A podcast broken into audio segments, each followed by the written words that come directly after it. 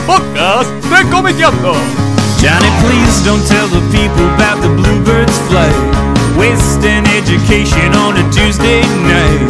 Yes, you want my pussy, you're just being mean. Covering up the muscle in your Jordache jeans. Stick up the phone, who is it? Someone has come to visit. Everybody do the hokey pokey to the crack has blues. The mashed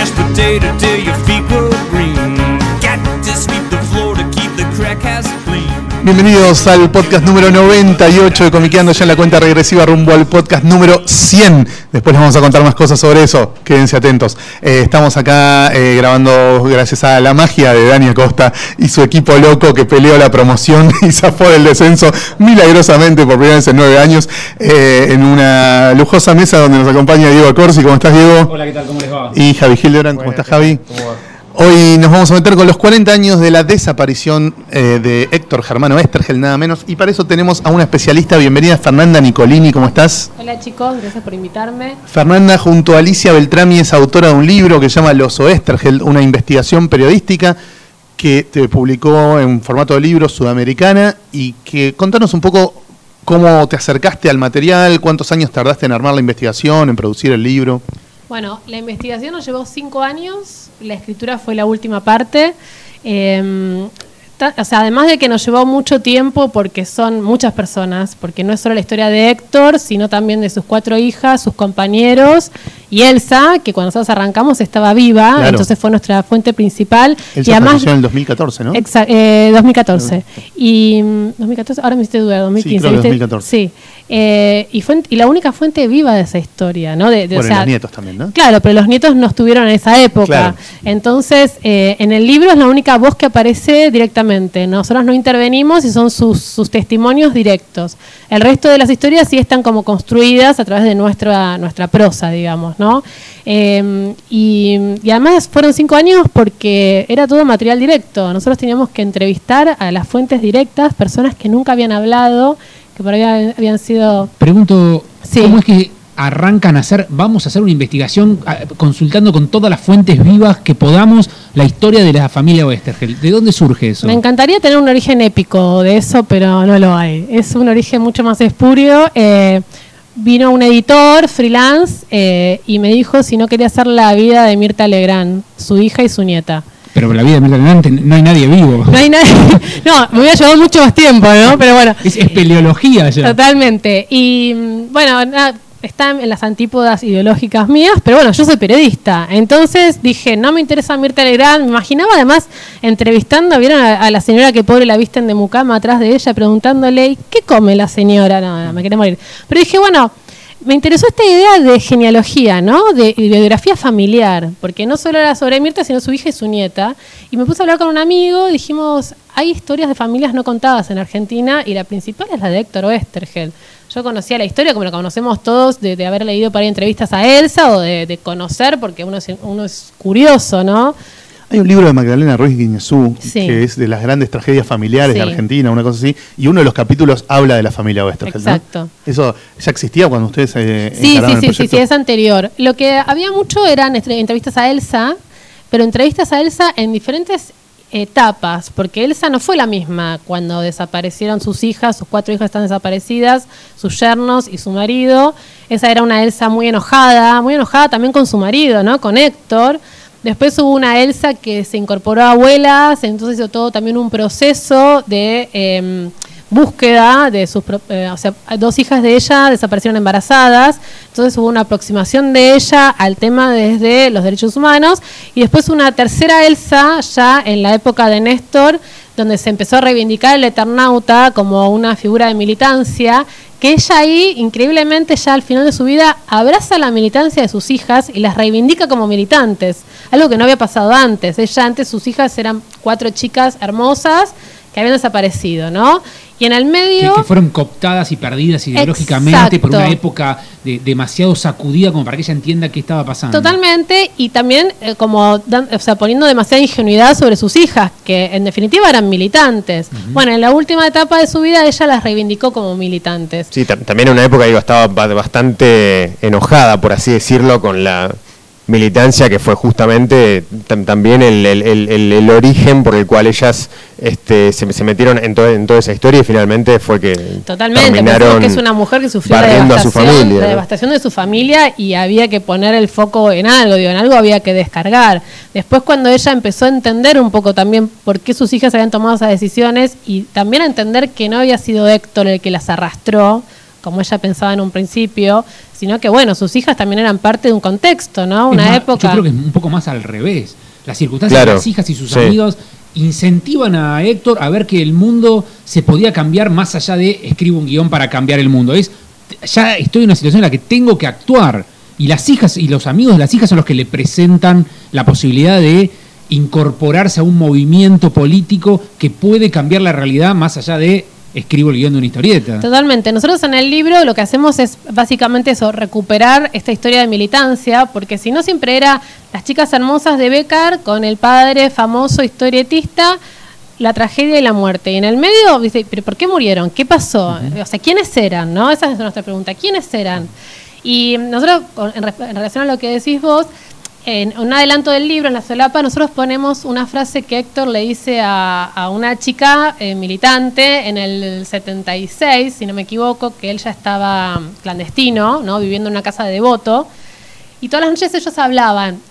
Había que estar, lo que se dice, tabicado, que era no decir la identidad de cada uno por seguridad. Pero bueno, Héctor todo el mundo lo conocía, o por lo menos él se deschavaba enseguida, ¿no? Y entonces eh, eh, hablaba mucho sobre el Eternauta, sobre su, su- nada, su, su tarea como guionista, y él en una de esas noches les dice a esta chica, una militante, yo no sé si fueron mis hijas con su militancia las que me hicieron entrar a la militancia o fui yo con lo que ya había escrito antes, se refería básicamente al Eternauta, el que puso la semilla de esa militancia. Entonces él estaba hablando como algo de una retroalimentación, ¿no? Como, bueno, funcionaban también como algo orgánico. Eran cosas que entraban a la casa de Becker y ellos las procesaban también con lo que traían de antes, ¿no? Con un padre que las estimulaba a leer, que tenía muchas inquietudes humanísticas, que, que, ya que su- siempre le dio muchísima libertad para todo. Exacto, que ya, bueno, ustedes lo deben conocer, sus historietas todo el tiempo habla de los oprimidos de diferentes maneras, ¿no? Pero Y de siempre... la justicia. Sí, y además siempre dándole voz a, no al, al- al famoso, sino, viste, al ninguneado que de pronto se convierte, es como el Eternauta que es. Juan Carlos Nadie, claro. Exacto, este Juan Salvo es El héroe grupal. el óreo colectivo. Estamos hablando de Beatriz, Diana, Marina y Estela, ¿no? Las Exacto. cuatro hijas de, de Elsa y, y Héctor. Eh, ¿es, es verdad o, o la- encontraste algún testimonio que apoye esa versión de que Héctor les miraba las armas que le daban a las chicas y les decían, no, estas armas son chotas y les man- los ma- las mandaba a comprar unas verdaderas, No, unas bueno, mejores? eh, todo, todo siempre tiene como un grado de Esa anécdota es exageración. muy buena. O sea, el tipo revisando, que sabía de, de- de- de- de armas porque eh, eh, se documentaba mucho para los Sí. guiones de guerra y, y sabía de armas y decía, no, pero estas armas son berretas y las mandaba a un armero No, el amigo único, no, el la única eh, anécdota, eh, o sea, nosotros fuimos muy rigurosas, ¿no? Porque alrededor de Héctor, como en general a la gente le gusta hablar de los famosos, ¿no? Y le gusta inventar anécdotas alrededor de esas personas y las convierte más en mitos que en realidad. Nosotros sacamos de lado el mito y la única anécdota que tenemos sí chequeada, porque hubo una persona que estaba ahí, fue que él acompañó a Beatriz, a su tercera hija, a comprarse un arma 11 se la compró él y a su compañero, Miguel Fernández Long, que eran muy chiquitos, estaban militando en la villa, tenían 16 y 18 años, y eh, en ese momento todavía no había sido el golpe, pero estaba ya mm, la, la- patota sindical, le llamaban en ese momento, que después se incorporaron bueno, a la AAA y a, y a grupos de tarea que los apretaban en la villa. Entonces, ellos querían tener, portar un arma más que nada como para estar cubiertos, ¿no? No que los fueran a usar y él los acompañó. No pasó de eso. Después Héctor ni, si- él, ni siquiera, él, digo, no estuvo en la lucha armada en sí, sino que él fue más de la parte operativa y organizacional y de prensa. Y cuanto mucho tiró una molotov, que eso sí lo sabemos, pero, pero no es que no es que era de los pesados, digamos. Ocasionalmente, por ahí, digamos. Exacto, claro. sí. Y a- para, para mí lo, lo más interesante, digo, volviendo un poco a algo que, que hablábamos recién, es cómo, cómo se da esa, esa, esa transición en el pensamiento de Destregel que va como de ese humanismo del que, del que siempre se habla, ¿no? Tanto del Eternauta como de Ernie Pike, esa cosa de que, de que en la guerra no hay, no hay, no hay buenos y malos, sino que en realidad la, la guerra misma es el, es, el, es el mal en sí mismo, y cómo de, esa, de, ese, de, de ese pensamiento se va traduciendo a una, a, a un- a una cuestión política mucho, mucho más específica que tiene que ver con, eh, bueno, con el peronismo de izquierda, con montoneros. ¿Cómo, cómo, cómo vieron esa transición ustedes en la investigación? Bueno, eso fue como un a punto para rastrear también, ¿no? Y creo que el clic lo hace él.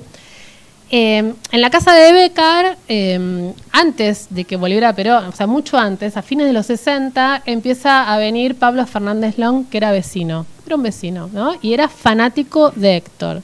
Pablo en ese momento estudiaba sociología en la UCA y ya empezaba a fines de los 60, imagínense, ¿no? 69, bueno, Cordobazo. Sí, Héctor ya eh, había hecho el guion del Che Guevara. la vida Héctor ya había Che, hecho la vida del Che, exacto. Eh, la Eh, levita es del 70. del 70. Pero bueno, estamos hablando de ahí, ¿no? Entonces empiezan a leer y empiezan ya a pensar al peronismo como la salida revolucionaria en la Argentina, ¿no? Héctor era gorila, o sea, Elsa lo dice y lo sabemos. Era un gorila en los términos en los cuales eh, la juventud ilustrada, sí, previa al 55, en general, estaban los antípodos del peronismo, porque se pensaba el peronismo como una cuestión de clase. Se sigue pensando hoy, ¿no? Pero bueno, después mutó el peronismo. Y va a seguir mutando. Y en ese momento, los jóvenes universitarios, como Héctor, se pensaban por fuera del peronismo. De hecho, él, ya después siendo militante montonero, le preguntaba a un compañero de él en prensa y le decía, contame, contame cómo fue la resistencia peronista, porque yo no puedo creer que me perdí todo eso. ¿Dónde estaba yo cuando estaba pasando la resistencia peronista? ¿Por qué yo estaba en otro lado? ¿no? Como casi tenía como una culpa de no haber sido peronista en su momento y haberse convertido en un peronista tardío. Y este peronista, peronista tardío, que estaba muy formado ya, empieza a leer a la par de sus hijas y a la par de Pablo Fernández Long y Miguel Fernández Long, que eran los vecinos, y se empieza a formar también como peronista, un poco regañadientes al, principio, ¿no? Y después termina acompañando todo, ¿viste? Termina yendo acá a- a celebrar a Cámpora, termina yendo a la plaza, termina cantando como si fuera peronista, reconociendo también su pasado un poco resistente. Y a en gran esto. parte porque las hijas le dicen que en la villa la única posibilidad de movilizar a la gente es a través del peronismo. Totalmente. O sea, la izquierda no cortaba ni pinchaba. Lo único que movía de verdad en las villas era la, la figura mítica del general. Él decía que la izquierda ya había nacido calva, como que no podía convocar a la juventud, ¿no? Como la, eh, la izquierda ya era algo como que, no sé, le faltaba vida. eh, eh, y bueno, nada, yo creo que ese clic fue el peronismo, primero desde un lugar en la casa, leyendo, discutiendo, desde un lugar medio contemplativo, observando mucho a los jóvenes. Piensen que Héctor siempre escribió para los jóvenes. Entonces, todo lo que fuera la juventud lo interpelaba. Él estaba fascinado con sus hijas y su- con sus compañeros. Fernanda, eh, cu- volviendo un poquito atrás cuando hablabas de los de las fuentes Sí. primarias, yo recuerdo que la primera vez que entendí este paso de el Oestergel, digamos, antiperonista de principios de los 50 a un Oestergel montonero eh, a mediados de los 70, fue leyendo un suplemento de la revista Sudestada, creo que es especial Oestergel, donde está muy muy bien contado también, no tan exhaustivamente como en el libro de ustedes, pero está bien el paso de cómo las chicas le traen esta posibilidad del peronismo de izquierda revolucionario. ¿Pudieron hablar con los autores? ¿Abrevaron las mismas fuentes? ¿Qué, ¿Cómo Sí, se en realidad nosotros arrancamos antes. Ajá. O sea, nosotros arrancamos antes y cuando, cuando los chicos de Sudestada empezaron con esto, nosotros ya habíamos recorrido esas fuentes. Lo que hacen, bueno, los chicos de Sudestada, que en realidad sacaron un librito que es una biografía de Sí, Héctor, sí. Eh, como que recopilan lo que ya estaba publicado de algún modo y le dan una organización, ¿no? Y incorporan un par de fuentes más.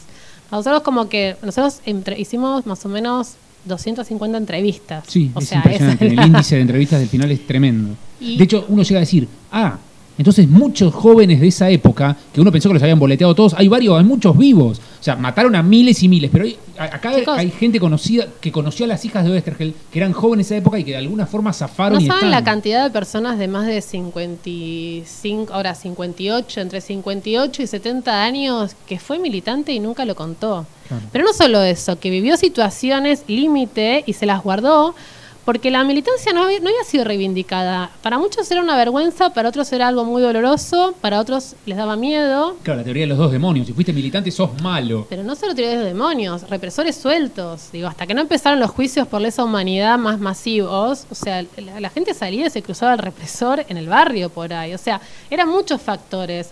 Por eso nosotros solemos decir que el libro fue posible también por una época que lo hizo posible. Yo no sé si 10 años antes los entrevistábamos y nos contábamos, o hoy íbamos a entrevistar a alguien y nos iban a contar todo lo que nos contaron, ¿no? ¿En qué año se publica eh, el libro Los Oestergel? El año pasado. El año pasado. pasado salió publicado justo, justo para el cambio de todo, ¿no? Fue también un año medio difícil para, nada, para seguir hablando de este tema. Hablando de gente que investigó en los últimos años la vida de Oestergel y demás, ¿pudieron ver la serie Germán Últimas Viñetas Sí. que escribió Luciano Saracino? Sí, sí, la vimos. ¿Qué Sí, está buenísima. Es ficción total. Sí, obviamente. Claro, pero nada, no, nos re gustó, con Luciano hablamos varias veces, es nada, es un capo y nada, nos, nos interesa su mirada también, ¿no? Es un buen cruce esa serie y sé que le fue súper bien además. Sí, me acuerdo de una anécdota muy impactante que contaba Saracino que en un momento estaban así ensayando Miguel Ángel Solá y otros personajes y Solá lo hace llamar a Saracino y le dice, Saracino, yo para hacer la siguiente eh, escena le tengo que preguntar una cosa que usted me tiene que responder por sí o por no. Cuando sucede esta escena que yo voy a grabar ahora, Oestergel, ¿mató o no mató? Porque yo no puedo mirar a mi interlocutor en cámara de la misma manera si mi personaje mató o no mató. Y Saracino se quedó helado, no sabía qué contestarle. ¿Viste? Encima, Miguel Ángel Solá, ¿viste? No es Claro, claro, cualquier claro. boludo. Eh, y se quedó helado, porque digo, no hay una investigación minuto a minuto que te permita responder eso con total eh, convicción. O sea, a vos, ver, vos, ah, por, por qué lado, por qué lado eh, llegaste a esas, a esas instancias, digamos? No, nosotros lo que hicimos fue todo el tiempo eh, manejarnos a través de los testimonios, ¿no? Porque además uno lo que da por sentado, enseguida un testimonio te lo refuta. O sea, eh, lo que decíamos, eso, sacar de lado el mito y empezar a reconstruir el Oestergel real, que en el libro, digo, en el libro en realidad Oestergel es el Oestergel que te imaginás, porque es bastante coherente. Cuando él toma una decisión, la toma y nosotros en el momento somos la imagen del rinoceronte. ¿Viste? Es el rinoceronte que viene despacito, despacito, herbívoro. Toma Ahora, carrera. cuando toma carrera y arranca, arrasa con todo. Piensen que es el último en desaparecer. Y no solo es el último en desaparecer, es la persona que sabe la desaparición de todas sus hijas, porque además los represores se encargan de contárselo. De hecho, le llevan al nieto a la cárcel a que lo vea y se lo saque. Exacto, se lo llevan al Vesubio, a un centro clandestino, y él les dice llévenlo con Elsa. Pero no solo Elsa, sino que él hasta el final de sus días hizo lo que hacía Westergel todo el tiempo, que era tratar de, eh, o sea, enseñar algo a través de su arte, ¿no? Hay una anécdota que nosotros, en, eh, él estuvo detenido en el Sheraton, en un centro clandestino, que le decían el Sheraton porque ahí no los torturaban más. Era, era más lujoso porque tenían Claro. manta para taparse. Exacto, no los torturaban y ahí llevaron a una chica que en ese momento tenía nueve años, ¿no? Eh, y él se encargaba de darle clases de lengua, de matemática, de hacer la tarea. Estaban los Carri también ahí, eh, los papás de Albertina, la directora de cine. eh, y él hasta último momento, además, le, creaba a esta nena un mundo de fantasía para que ella no sufriera, ¿no? Le enseñaba a jugar al hockey con un palo y un pedacito de papel hecho bolita, como hacía con sus hijas. Y ese tipo le habían desaparecido a todas sus hijas. Y sin embargo seguía siendo como, nada, o sea, eh, lo que a él le gustaba, que era poder generar un mundo de fantasía para otros, ¿no? Volviendo al tema de los mitos, hay un mito muy heavy sobrevuela el tema. Y en el libro están muy bien detalladas las desapariciones, digamos, como, como cuando pierden cada una de las hijas. Sí, Pero hay un vacío a la hora de contar cómo desaparece Germán, eh, Héctor. Héctor. La gran teoría que ha gritado, vociferado, parado arriba de una silla el guionista de Ricardo Barreiro en Italia, es que Elsa entrega a Héctor a cambio del nieto. No hay ninguna prueba No, ni no, nada no, eso, además pero no en es el real. libro no hay nada explicando No es real cómo porque- cae Héctor. No, no, no, no es real porque primero porque no es un modus operandi que hiciera la, o sea, no, no, no funcionaba así, ¿entendés? O sea, y después Héctor, o sea, le llevan el, el- el nieto al Vesubio y después Héctor sobrevive tres meses más, o sea, y además donde primero lo ven por última vez es ahí, no es en el Vesubio. A ver, pasa lo siguiente. Héctor cae en abril del 77, ¿sí? A su, a su- o sea, Héctor cae en La Plata, eso nosotros lo sabemos. Pero cómo, la cita envenenada, eso no se sabe. No, no hay, en el libro hay En un libro, agujero. porque de, nosotros- de repente Héctor está preso. ¿Cómo- En el libro en realidad no hay un agujero, sino que está narrada la noche en la que él cae y que le dice a su compañero de casa, me voy a La Plata, y ahí cae. Nosotros hacemos un, o sea, eh, damos a entender que hay como un operativo que caen varios jefes de La Plata y que es posible que ahí haya caído Héctor también. Piensen esto, Héctor cae en abril del 77. Su hija Estela, que es la mamá del nieto, cae en diciembre. Héctor estuvo o sea, en un centro clandestino todo ese tiempo. O sea, hubiera sido En imposible. lo pasan de un lugar al otro. Hubiera, hubiera sido imposible que Elsa interviniera en la caída de Héctor para después le dieran a su nieto. ¿Por qué? Porque a su nieto en realidad lo secuestran en diciembre y su nieto estaba secuestrado 3-4 horas nada más.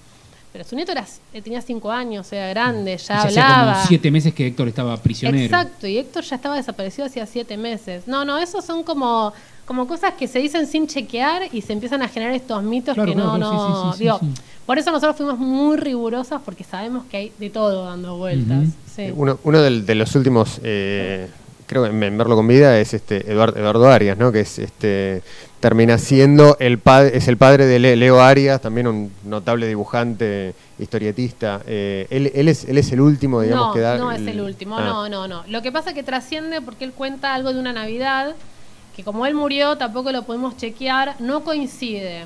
A ver, pasa lo siguiente, cuando uno trabaja con memorias de otros, ustedes por ahí deben saber, la memoria reconstruye recuerdos que a veces no son reales. ¿Por qué? Porque atomiza. Entonces vos tenés por ahí varios recuerdos de diferentes momentos y los juntas todos en un solo día, ¿no? O por ahí tenés huecos y tu memoria para, para armar el relato, lo- los, nada, lo- los- Completa con partes de otras historias. Exacto. Entonces, nosotros fuimos muy conscientes de eso. Y la, y la historia de, de Aria, que puede ser cierta, pero no la pudimos chequear nunca, por eso no está en el libro, si ustedes se fijan, no la pusimos, porque nosotros pudimos chequear con otros que para esa época Héctor no estaba ahí, no estaba en el Vesubio. Entonces pudo haber sido antes, después, por ahí no era Navidad. Pero bueno, nada, la, memoria emotiva hace esas cosas. Eh, los últimos en verlo son los que están en el Sheraton. Eh, En la sala Q, digamos, de los quebrados. la ¿no? sala Q es en Vesubio. Ah. Después de Vesubio los pasan a Sheraton y ahí pasan fin de año Claro, cuando él, ya está sin dientes, medio hecho mierda. Exacto. Y, y con mucha tos lo llevan al Y Sheraton después, para por miedo a que se finalmente, a principios de, de 1978, hay dos testimonios sí de Vesubio, para que vuelven al Vesubio, que dicen que lo ven a Héctor, pero no hablan con él, y esos son los últimos en verlo. Esos testimonios están en- incorporados a causas judiciales. ¿Encontraron algo acerca de ese famoso diálogo con Alfredo Astiz, donde Astiz le dice que le quiere, quieren que Oestergel le escriba una biografía de San Martín para los militares? Sí, y en realidad no era Astiz, sino que que, no. era eh, eh, Sáenz, si no me equivoco, que era el jefe... Ah, yo la escuché con Astiz. No, Astiz no, no, que era el jefe del, el- del campo de Vesubio. Eh, no, eso no está chequeado. Lo que sí sabemos es que Héctor a veces lo llevaban a una sala, que es la, esta sala Q, lo dejaban dibujar ahí, pero que él hacía algunas historietitas para sus compañeros, pero que nunca le pidieron nada a los represores ni nada. No, no, eso no. Eso también es como algo medio mítico. Yo tengo otra teoría que se derrumba leyendo tu libro, pero que está bueno que vos me cuentes. Eh, no sé si leíste el libro de Sasturain que se llama Los sentidos del agua. No, en Los no. sentidos del agua, Sasturain cuenta de un escritor de novelitas policiales que en España Los palps populares. Sí, que- claro. que, en España escribe contando sobre eh, aventuras, pero que en clave son mensajes que alguien de, eh, le, le pasa a, su- a la gente de la derecha para que sepan qué está pasando en la realidad escondida. Claro. Como el, el agua en Europa gira al revés, en realidad el tipo descubre que es al revés, que él le manda los mensajes a la izquierda contándole qué está pasando. Yo siempre supuse que Sasturain estaba en clave hist- eh, novelita, historieta, estaba contando qué hacía Oestergel en Columba. Yo trabajé en Columba y leí muchísimos unitarios de Oestergel. Y vos leías unitarios que describían acciones militares de una forma tan específica, tipo el puente de Leyandón, un par de esas que son tremendas. Y decís, ah, perdón, yo soy Oestergel, soy un tipo inteligente, tengo Columba, que llega a todo el país, y tengo la posibilidad de pasar como mensajes operaciones escondidas en los guiones, que para él hubiera sido muy fácil, y tengo distribución en todo el país. Entonces, estaría En un producto insospechado Claro, sí, de sí, sí, izquierda, sí, ¿no? sí. Porque era la editorial de. No, no, eso lo sabemos totalmente. A, a mí siempre me gustó la idea de que Oestergel usaba sus guiones de unitarios de Columba para transmitir mensajes a operaciones montoneras, ponele. Claro, no, no, eso no lo hacía. Sí podía transmitir su pensamiento sobre el mundo eso sí, y eso era traficar información. que- claro, no. Yo esperaba que alguno de, lo- No, lo- de las hecho- docenas de montoneros que, que, lo- Claro. que- que lograron entrevistar, alguno dijera, Héctor me contaba cosas, Claro. las de Columba para No, encontrar las Piensa en lo operaciones. siguiente, Héctor ya cuando empieza en Montoneros, él empieza a hacer historietas directamente para la militancia. Claro. En el Evita Montonera, después en... Bueno, o sea, empieza en el lo- los de descamisado. los, los 300 años de Latinoamérica. Entonces, eso era en noticias. En el diario Noticias, después estaba el camote hace después para la de la Evita hace Montonera. camote. Claro, hace Camote la Evita Montonera, eh, de- en el La- descamisado... Camote, La guerra de los Antartes ¿Ustedes dicen que Camote lo dibujaba Estela? ¿Puede ser? Hay una teoría, perdón. La guerra de los Antartes era el diario de Noticias y el de descamisado era los 450 años eh, de lucha contra el, Del- imperialismo. Contra el imperialismo. Eh, él ahí ya hace. Primero, perdón, primero hay tres historietas unitarias en el descamisado, que es sobre la villa, que ahí él cuenta historias reales. Iba, entrevistaba, nosotros decimos el libro, iba, entrevistaba y después hacía sus historietas. De hecho, en el último tiempo, ya con nada, cuando la prensa clandestina era un desastre y hacían tres, nada, y, y- y ya era re peligroso, él entrevista a un compañero de nada del monte tucumano, le pide que le cuente toda una operación y arma toda una historieta. Y cuando los jefes se enteran, lo quieren matar. Porque estaba como ventilando todo y nada, nunca se publicó eso. O sea, él tiene toda su parte de, de bajar las historias militantes a historieta, pero directamente dentro de la, pre- de la prensa militante. Él en la, en- en la parte comercial, si bien le encantaba lo que hacía, él necesitaba vivir. Y muchas veces cuentan compañeros que algunos guiones los sacaba medio de taquito y se iba como copiando a él mismo, pues necesitaba tirar a mil editoriales a la vez para poder juntar un mango, para bancar todo lo que tenía que bancar. Porque de hecho, en la- cuando él estaba clandestino le seguía pasando guita a sus hijas también. Bueno, nos pasó cuando leímos Necrodamus, ¿te acordás? Esos tres primeros episodios de Necrodamus que tienen unas contradicciones grotescas entre sí, forman una sola historia, contada en tres capítulos, pero en el segundo capítulo contradice lo del primero y en el tercero contradice los otros dos, y como si nada. O sea, los personajes nosotros- que no pueden hacer ciertas cosas después las hacen y nadie dice, che, pero vos no podías hacer esto. Claro, yo hablé, por ejemplo, hablé con Regalado, con Durañona, con varios, y ellos te contaban que por ahí les dictaba por teléfono, Claro. ¿no? Y, y cuando escuchaban que hacía un silencio era porque estaba inventando en el momento, ¿viste? Punto, o por ahí decía punto, punto, punto. punto, punto, punto para pensar a ver cómo seguía. Entonces, a ver, está buenísimo el, Héctor militante que era recomprometido, pero también Héctor tuvo, a ver, tenía esas dos caras que por ahí la militancia juvenil no la tuvo porque la militancia juvenil se metió de lleno. Y eran militantes y laboraban de militantes.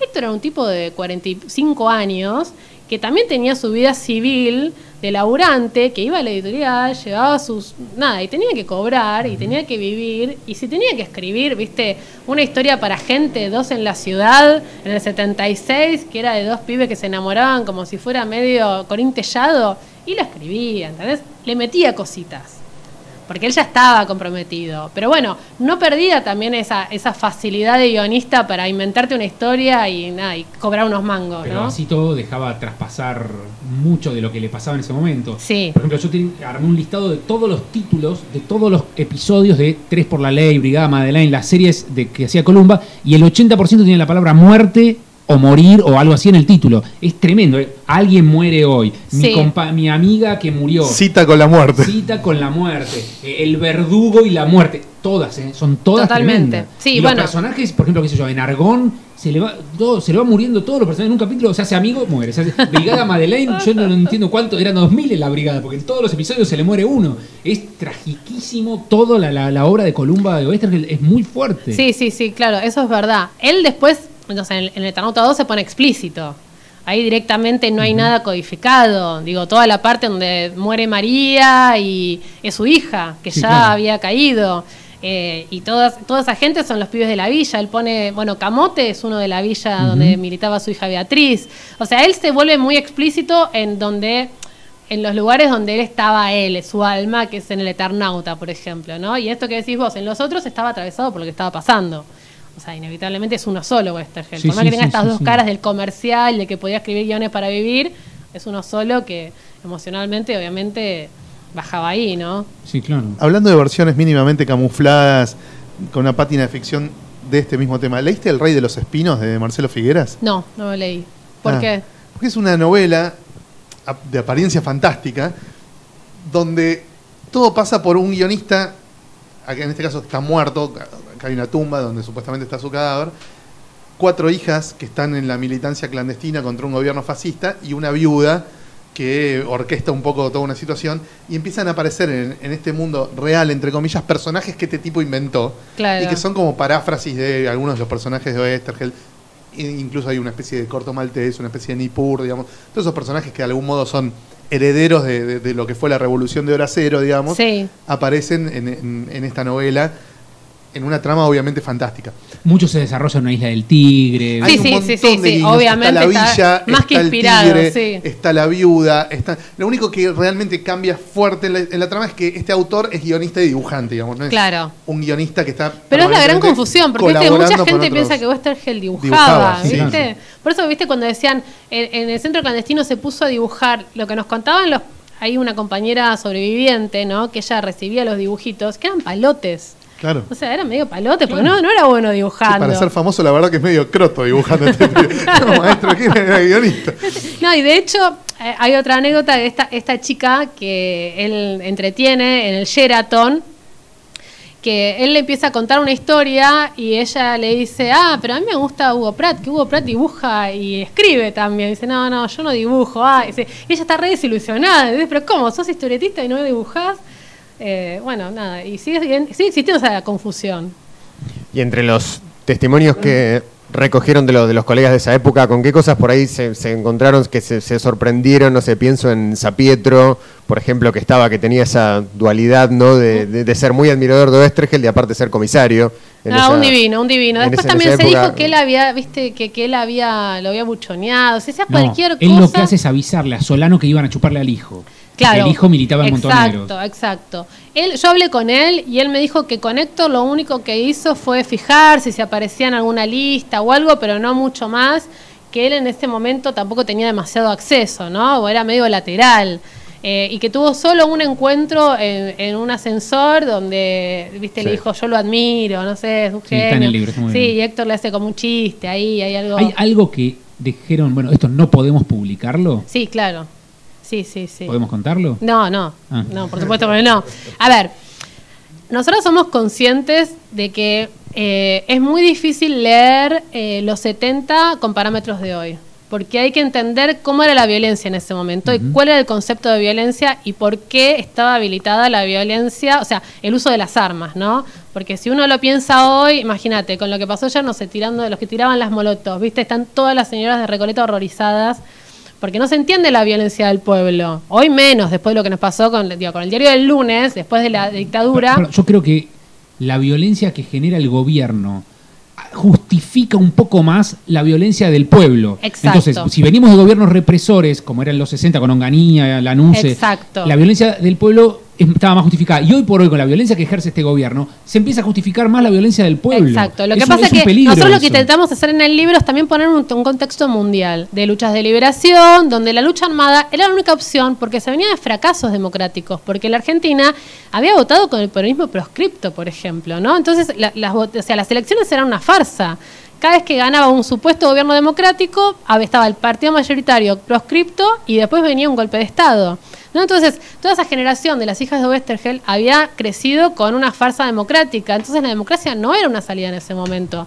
La única salida era tomar las armas. Eh, El héroe del momento era el Che Guevara. Exacto. Y, y en Chile, un poquito después de la muerte del Che, gana, eh, gana Allende y el socialismo llega al poder por primera vez en. América. Claro, y además con toda la experiencia de la Revolución Cubana, que había sido exitosa. Entonces, nosotros tenemos, tenemos algunas operaciones que son más violentas, que no las pusimos no por querer eh, camuf- viste, eh, nada, eh, alivianar la historia, sino también teniendo en cuenta cómo el enemigo puede usar esa información, teniendo en cuenta algunos contextos que todavía no están dados para hablar completamente de, de cómo fue esa época. No hablo de memoria completa, eh, digo, hablar completamente diciendo, bueno, esta violencia se ejerció porque pasaba esto, ¿no?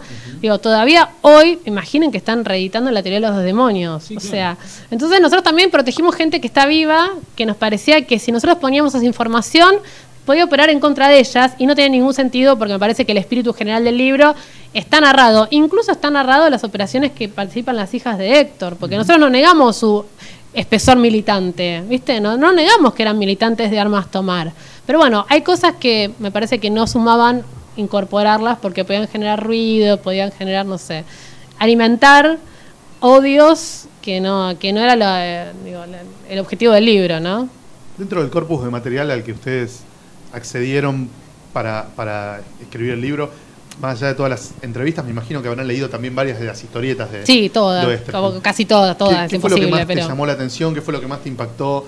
Ya sea por la calidad de ficción como por su cualidad de contar lo que pasaba en la realidad en un contexto supuestamente ficticio, ¿no? Sí.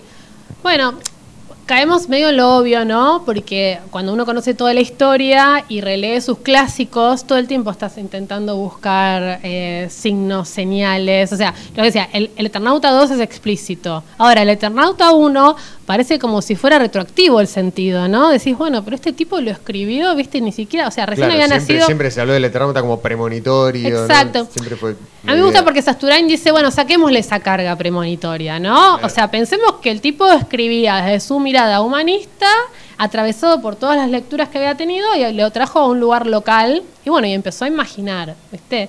Eh, O sea, es demasiado cargarle lo premonitorio, aunque es inevitable leerlo así, ¿viste? Te Claro, pone la piel de gallina. leer un clásico sin el peso del clásico. es decir, Nosotros ayer, yo ayer hice un posteo en nuestra página de los Oesterheld, ¿no? Diciendo son tiempos para releer el Eternauta con lo que estaba pasando, la gente en la calle, ¿viste?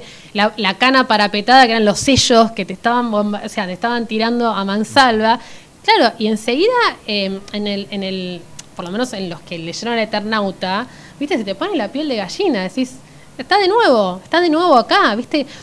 Entonces, también es esta idea de, de que los clásicos todo el tiempo se pueden releer de acuerdo al signo de cada tiempo. Por eso son clásicos, ¿no? Porque tienen como una estructura que vos lo podés leer. Bancan distintas coyunturas, Exacto. sumando sentidos en vez de perdiéndolos. Exacto, total, total. Después, eh, creo que a las dos nos, nos conmovió mucho Mort Cinder, pero por el contexto que fue escrito tanto por, por Héctor como por eh, Brecha. Alberto Brecha, ¿no? Porque se le estaba muriendo la mujer, porque los dos estaban muy mal, los dos estaban sin laburo. Eh, Brecha estaba en la lona total, todo lo que ganaba lo gastaba en medicamentos. Y es muy oscura, pero también es espectacular, tiene una profundidad. Y ahí te das cuenta que los dos estaban lidiando como con sus costados oscuros, ¿no? Porque también Héctor estaba muy en crisis con Elsa, empezaba como muchas cosas en su Sí, cabeza. le habían cagado la editorial, venía de medio como de Venía de un fracaso total con, con nada, con la editorial que era su fantasía casi infantil, ¿no? De, de, bueno, Y que por un momento parecía que iban a convertirse en algo grosso y de repente desaparece todo, se total. destruye todo Se y destruye se quedan en todo, bolas él empieza de cero, tiene que volver a lo de antes, que era laburar a en editoriales que, viste, lo, lo explotaban. Y entonces toda esa oscuridad de ellos está volcada en esa, para mí es, es una obra maestra, ¿no? Eh, yo creo que al, al conocer en qué contexto la escribieron, se resignificó también. Claro. Todas son maravillosas, no sé, cada una tiene sus cositas, ¿no? Pero me parece que eh, tanto el Eternauta, el Eternauta 2, por, por la historia de militancia de sus hijas, como Mort Cinder, son las que lo vemos más a él, ¿no? Medio más descarnado. De hecho, en el Eternauta 2, él es protagonista. Sí, claro. O sea, deja de ser Juan Salvo y empieza a ser él, el narrador, el De hecho, protagonista. Juan Salvo, que en la 1 es recontra humano y un tipo normal, en la 2 es una especie de supermutante con poderes psíquicos y el único normal ahí es Germán. Exacto. El personaje de Germán lleva la historia adelante porque Y- Juan Salvo está más allá de la humanidad. Y es si, un- se, está, y si se dan cuenta, perdón, Juan Salvo en un punto también empieza a tener lo que tienen muchos de los de la conducción, de la militancia, que es como que empiezan a perder el sentido humanitario de por lo que estaban haciendo y entran en la lógica de la guerra. Se dice, no importa cuántos caigan, no importa, lo que importa es vencer al enemigo, no importa cómo. Pará, viste, fuertísimo. Lo que nos decían muchos de los Se que... hacen bilardistas. Eh, Sí, tal cual, ¿viste? Lo que nos decían eh, al- muchos que habían militado y lo habían tenido a Héctor cerca, era que Héctor nunca perdía como el contacto con lo real cotidiano. Y por ahí estaban en el medio del quilombo, ¿viste? Armando, no sé, para volantear, no sé qué. Vo- Volantear en ese momento era riesgo de muerte, ¿entendés? O sea, volanteabas y te llevaban, te, te secuestraban.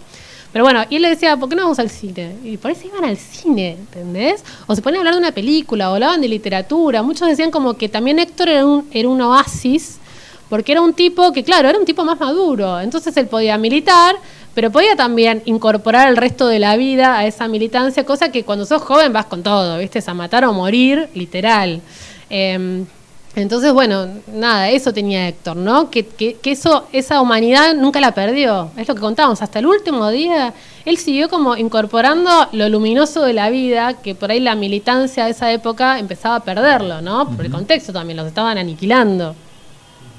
Estamos hablando de gente que toma las armas, de pueblos que se levantan Estamos contra la escuchando un opresión. cacerolazo. Y estamos escuchando un cacerolazo. No sé si se escucha en la grabación del podcast, pero mientras nosotros charlamos, a metros de donde estamos, eh, se está escuchando una Está Juan multitud Salvo tocando bocina, cacerola. caceroleando, haciendo quilombo. El héroe colectivo. El héroe colectivo se está despertando y nos está dando un marco muy copado y a la vez un toque bizarro a la charla Mirá. que estamos teniendo con, con Fernanda y hablando de todos estos Justo temas. que una, nosotros elegimos como un textual, que no sé, creo que te comenté al principio, que para el libro, como un resumen de esto que decíamos, bueno, la militancia fue por Héctor o fue por sus hijas. Mira, justo lo que dice, dice, una de esas madrugadas Héctor habló del Eternauta. Yo escribí sobre esa familia de clase media que a la noche se juntaba a jugar a las cartas y que de repente encuentra una causa mayor por la cual salir a luchar. Y a mí y a mis hijas nos pasó eso mismo. Entonces a veces me pregunto, ¿quién fue primero? ¿Si ellas con su militancia o yo con algunas ideas que ya estaban ahí? ¿No? Esto también de que sos una persona común y de pronto algo de afuera te llama a salir de tu casa. Esto de, la, de las cacerolas. Bueno, nada, estamos medio adormecidos, hay que salir. Muy bien, eh, in- increíble. Eh, contanos un poco más de, la faceta técnica del libro. ¿Cómo, ¿En qué tiempos se produjo? ¿Cómo, qué tan fácilmente la editorial aprobó, digamos, el proyecto, que es fuerte, que es algo bravo, es una apuesta Sí. riesgosa? Eh, ¿Hubo idas y vueltas? ¿Él le dijeron esto sí, esto no, esto más adelante? Contame un poquito fue- sobre la producción del fue- libro. Bueno, primero fue un trabajo de investigación larguísimo, así como de cuatro años, el último año de escritura a dos manos, que nos dividimos los personajes. Eh, yo trabajé con dos hijas, con Beatriz y Estela, y mi compañera con Diana y Marina, y después entre las dos armamos a Héctor y a Elsa, porque es un caudal de laburo infernal.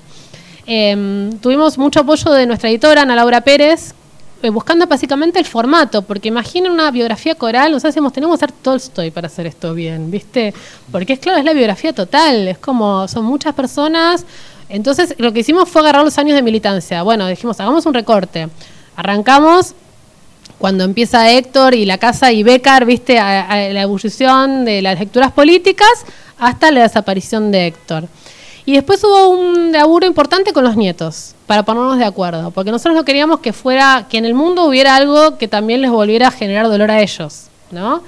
Y mm, fue fuerte, es- es- o sea, los, los nietos que están vivos son Martín, que es el hijo de Estela y de, del Vasco, y Fernando, que es el hijo de Diana y de, y de mm, Araldi, que son las dos hijas mayores. Y ellos le- leyeron todo el libro, muchas idas y vueltas, muchas correcciones, mucho ponernos de acuerdo. Y también fue fuerte para ellos porque fue por primera vez, nos dijeron, leyeron su propia historia. Ellos no sabían muchas cosas. Tenían como algunos datos eh, eh, sueltos, pero pudieron reconstruir la historia de sus padres y sus propias historias, porque ellos aparecen también. Eh, entonces fue muy movilizante. Yo creo que el, el- el trabajo más, más, más intenso fue este, fue con los nietos. Y llegar a un momento dijimos, bueno, esta es la versión final. A medida en esos cuatro años, me imagino que entrevistar a uno les tiraba nombres como para seguir Total. a otro y otro, Sí. y que fueron como Fueron una búsqueda del tesoro Redes. atrás de, de- Sí. tratando de encontrar gente. ¿Qué- ¿Cómo fue? ¿Cómo empezó? ¿Con, con- cómo Mirá, bueno, fue empezamos algo, con pasó Elsa? algo maravilloso. Sí, fuimos a lo seguro, ¿no? Fuimos a Elsa y fuimos a los Fernández Long.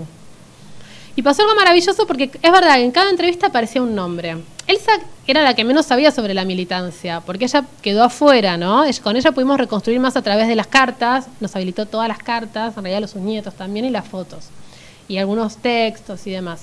Pero bueno, cuando empezamos con Miguel y con algunos militantes y fuimos a la villa, cada uno te tiraba un, un nombre y empezabas a hacer más redes. Lo loco igual es que te tiraban nombres de guerra muchas veces. Entonces decían el negro.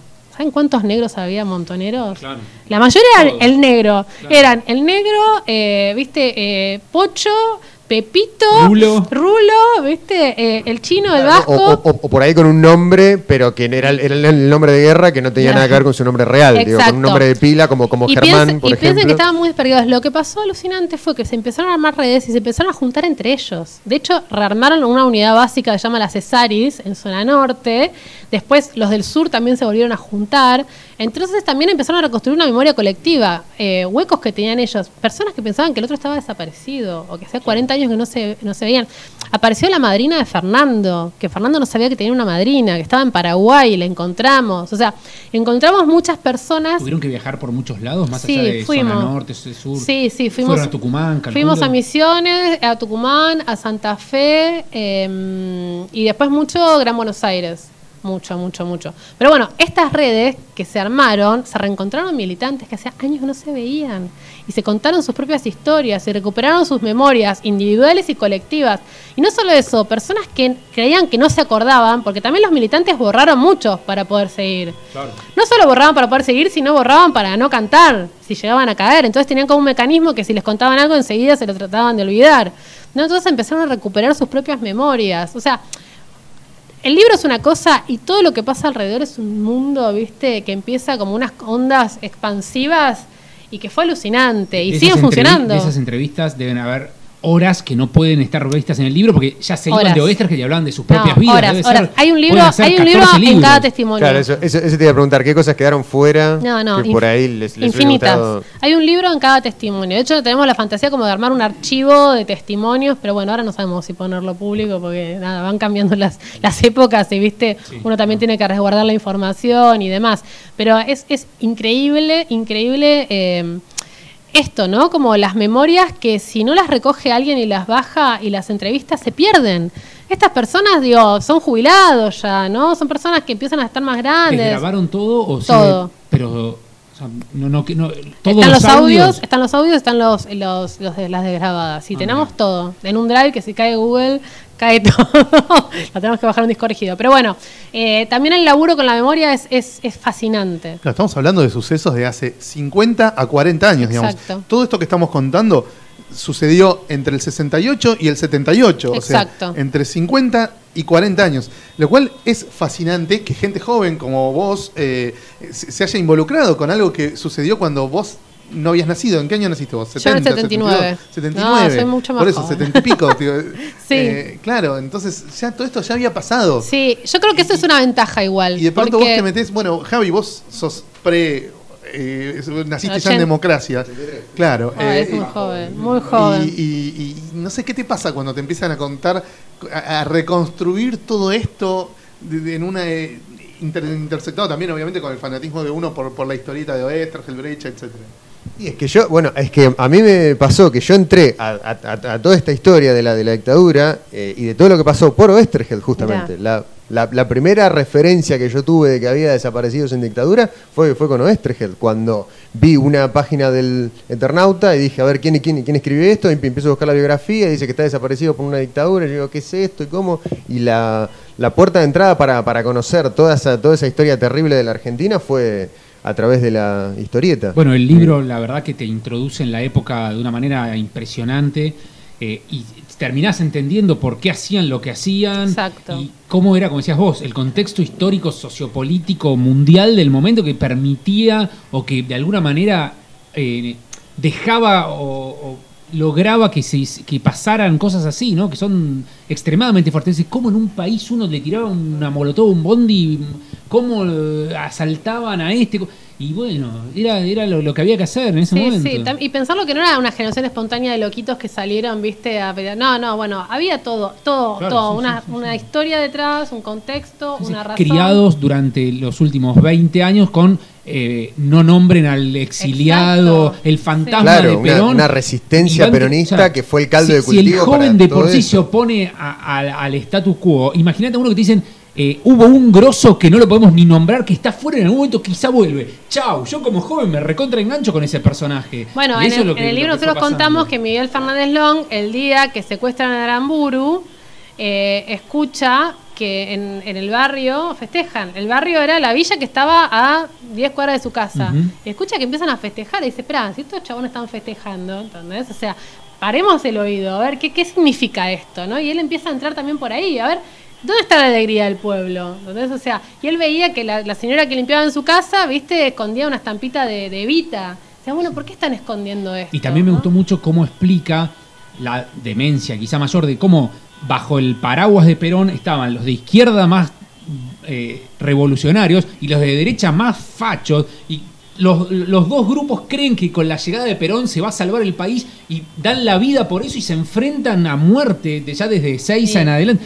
Como decís, pero pará, son todos peronistas y se están Peronistas matando. somos todos, decía el general, ¿no? No habrá más penas ni olvidos, Osvaldo Soriano. Claro, es sí. exactamente Los eso. hay más de derecha, los de Pero izquierda, está, pero peronistas está, más y es impresionante cómo eh, el, el asesinato de Rucci hace que Perón termine de echar a los montoneros de la plaza, cómo se va orquestando todo, Claro. cómo, cómo, eh, una agrupación política que tenía diputados en el Congreso de repente pasa a la clandestinidad Claro. y ahora son un ejército que tienen que matar a los otros. Pero, Bueno, nosotros en el libro, como vos decías lo, lo técnico, nos planteamos, bueno, ¿qué hacemos con la historia? Porque tenemos las historias individuales y también la historia con mayúsculas. Que nosotros decíamos, a ver, no queremos volver a contar lo que contó todo el mundo, ¿viste? Eh, eh, pero la, el montonero yéndose de la Plaza de Mayo, ¿cuántas veces lo leíste si te interesa el tema, no? O es Seiza, ¿cuántas veces lo leíste? Claro, ¿cómo, cómo armar un contexto histórico sin que Exacto. Entonces dijimos, bueno, a ver? ¿Cómo esa historia atraviesa a cada uno de nuestros personajes? ¿Dónde estaba cada personaje en ese momento? Entonces lo que hicimos fue eso, como esos momentos están contados a través de la situación de cada uno de ellos. Algunos sí están más explicados que otros, pero digo, ir a lo obvio era como también hacer demasiado denso el libro. Y también era interesante ver que, bueno, la historia te atraviesa, ¿entendés? No es que. Los libros de historia, viste, que no tienen personajes individualizados. Son hechos, Claro. Cuanto mucho están nombrados, lo- lo- nada, el presidente, los famosos, ¿no? Pero ¿y dónde estaba la gente común? Sí, la gente común de los 70. Bueno, eso es lo que intenta hacer un poco el libro, ¿no? y hay un contra un balance, digamos, porque tenés a Germán y las hijas recontrametidas y Elsa diciendo, no sé lo que pasa, ¿por qué de repente esta necesidad de la violencia? Si estaba todo, ¿por qué van? ¿Qué esta, esta juventud? Eh, Como que Claro, y Elsa representa un montón de gente Claro, también, ¿no? claro. Y un montón de madres y un montón Elsa de... como pensando que sus hijas, por ser sus hijas, están exentas de todo y son buenas y que no les va a pasar nada nunca. Y cuando le empieza a pasar, dice, pero ¿cómo? Este país se volvió loco. claro, no, Elsa, hace mucho que están pasando cosas. Y obviamente eso en, la- en los 70 pasaba muchísimo de algo, el, el- el algo habrán hecho, ¿no? Exacto, exacto, exacto. Pero bueno, nada, la idea es como que esa complejidad se refleje en una biografía, que en fin día es una biografía familiar, ¿no?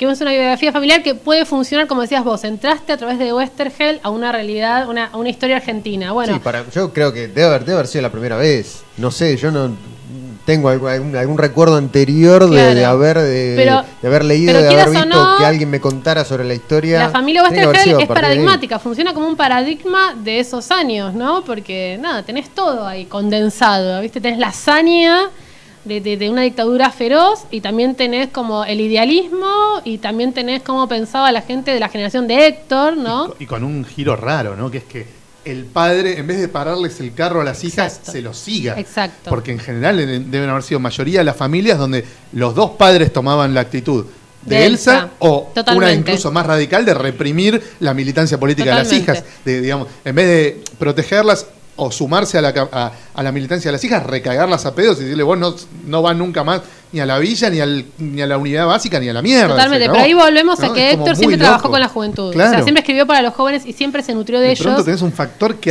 Y que altera la, la quería lógica. aprender, o sea, le gustaba aprender de sus hijas y los amigos de sus hijas, que venían con ideas que para él eran raras, pero le, le- le cerraban para el momento histórico, Sí. eh, para entender qué estaba pasando. Sí, de hecho nosotros eh, eh, citamos en una historieta, creo que está en el libro, que él en un momento dice, eh, habla de un venado y dice todos los joven, todos los jóvenes bello, ¿no? También hay algo, ¿no? De la fascinación con la juventud, ¿no? Que, Sí, con, con una gran conexión con lo, con lo popular también. Él siempre quería este, que sus ideas y que, sus textos siempre se, se- se difundieran para, para, para, para, para todo el Cuando le pueblo, decían, digamos, ¿por qué no, no, escribís no libros? elitista. Él claro. decía, porque si escribo libros los jóvenes no lo leen. Totalmente. Y capaz también, esto ya es eh, limadura mía, por ahí el tipo lo fascina, después de tantos años de escribir historietas de guerras y chumbos, por ahí en algún momento lo fascinó estar en primera fila en una escena, en una secuencia de guerra y chumbos en su barrio o, en la ciudad. Totalmente. Él, empieza a ser el protagonista. Bueno, lo termina haciendo en el Eternauta 2, ¿no? Bueno, ahí es como ese, paso que él da en la vida real. Después también vuelve a la historieta, ¿no? Todo, ese rulo. Pero, es más, nosotros en una escena eh, de los primeros capítulos del libro, él se sube a una avioneta, a un Cessna, ¿no? Un, un ultraliviano, que es un Iban a Cessna. Rosario. Iban a Rosario, que me pilotea Pablo Fernández Long. Y da cuenta que Héctor estaba fascinado, porque él había escrito miles de veces sobre aviones y nunca se había subido a uno. Entonces miraba todo, viste, los relojitos, sabía todo, pero en teoría. ¿no? Nosotros en el libro ponemos, bueno, finalmente la aventura la empieza a vivir él en primera persona, ¿no? Es como que eso es un arranque después de todo lo que va a venir. De hecho, él muchas veces con, la, con, con sus jefes de, de militancia se quejaba de que nunca lo metían en los operativos, en las operaciones, porque le decían, es el viejo, no, el viejo nada, ¿qué lo vamos a mandar? Le decía, no, yo estoy reentrenado, mándenme. Pero como él tenía pinta de señor mayor normal, no bigotudo, Claro. pelilargo, lo mandaban de correo, lo mandaban a la calle lo mucho, mandaban a la calle. pero no a eh, no armado a cagar No, a la a calle porque él pasaba todas las pinzas, viste, re tranqui, imagínate, cara de viejito bueno, medio encorvado y llevaba, viste, en la prensa y otras cosas más también, ¿no? Pero bueno, chicos, los tengo que dejar. Sí, porque sí. tengo un Ah, niño.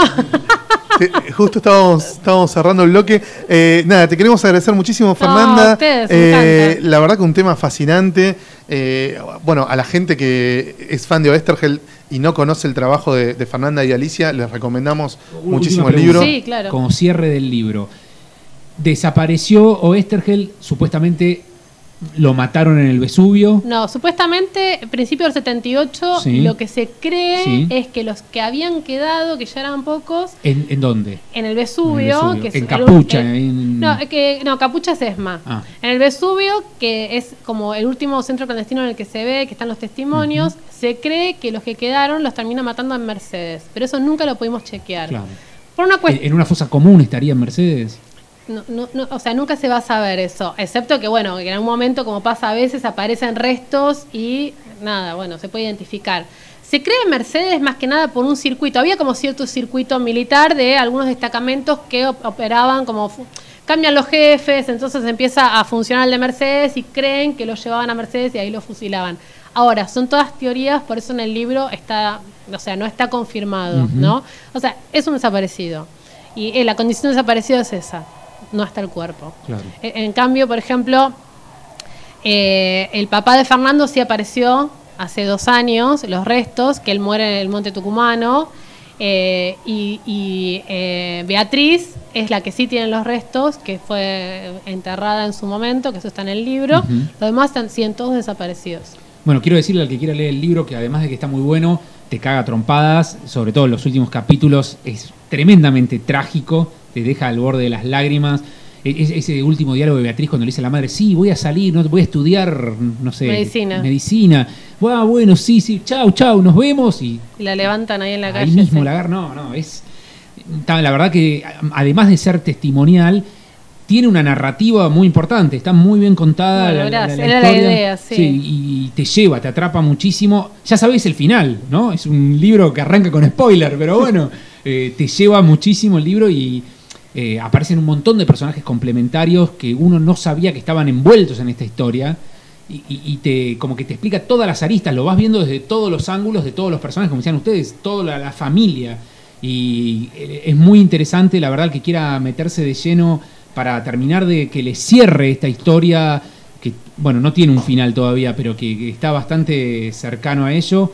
Eh, no mm, pierdan la oportunidad. Los Oestergel de Fernanda y María. Fernanda Eh, Alicia. Nicolini y Alicia Beltrami. Alicia Alicia. Beltrami. editado por Sudamericana. Eh, y bueno, están las librerías. Te voy a contratar para hacer la publicidad radial, sí, una promoción genial. Bueno, muchísimas gracias, Bueno, Fernanda. gracias a Nosotros nos vamos chicos. a un pequeño corte y enseguida volvemos con más podcast número 98 de Comiqueando. Muchas gracias.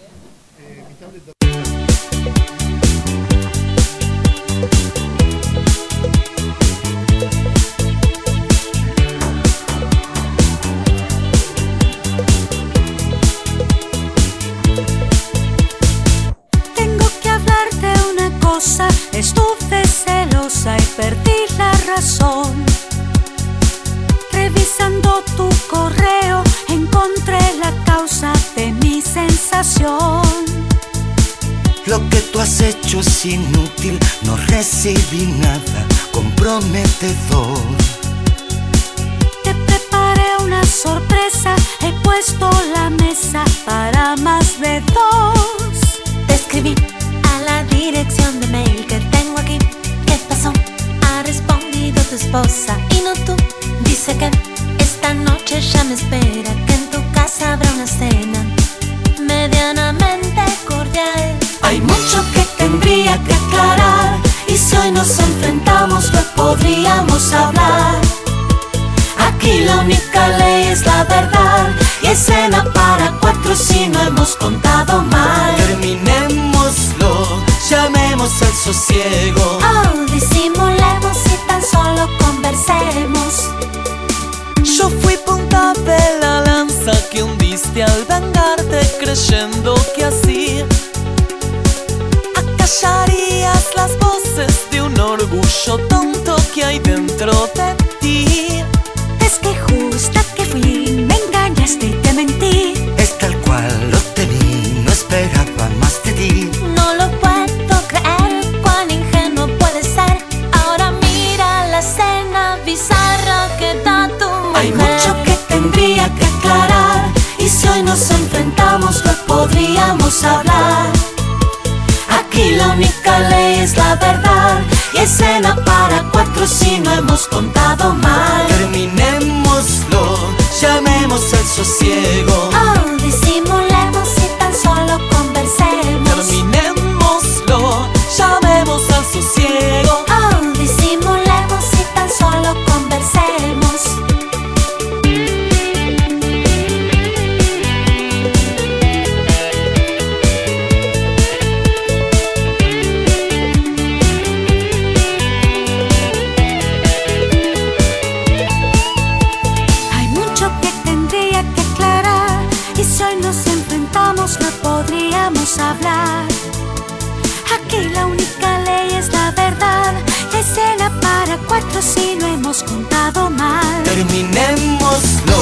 llamemos al sosiego. Oh,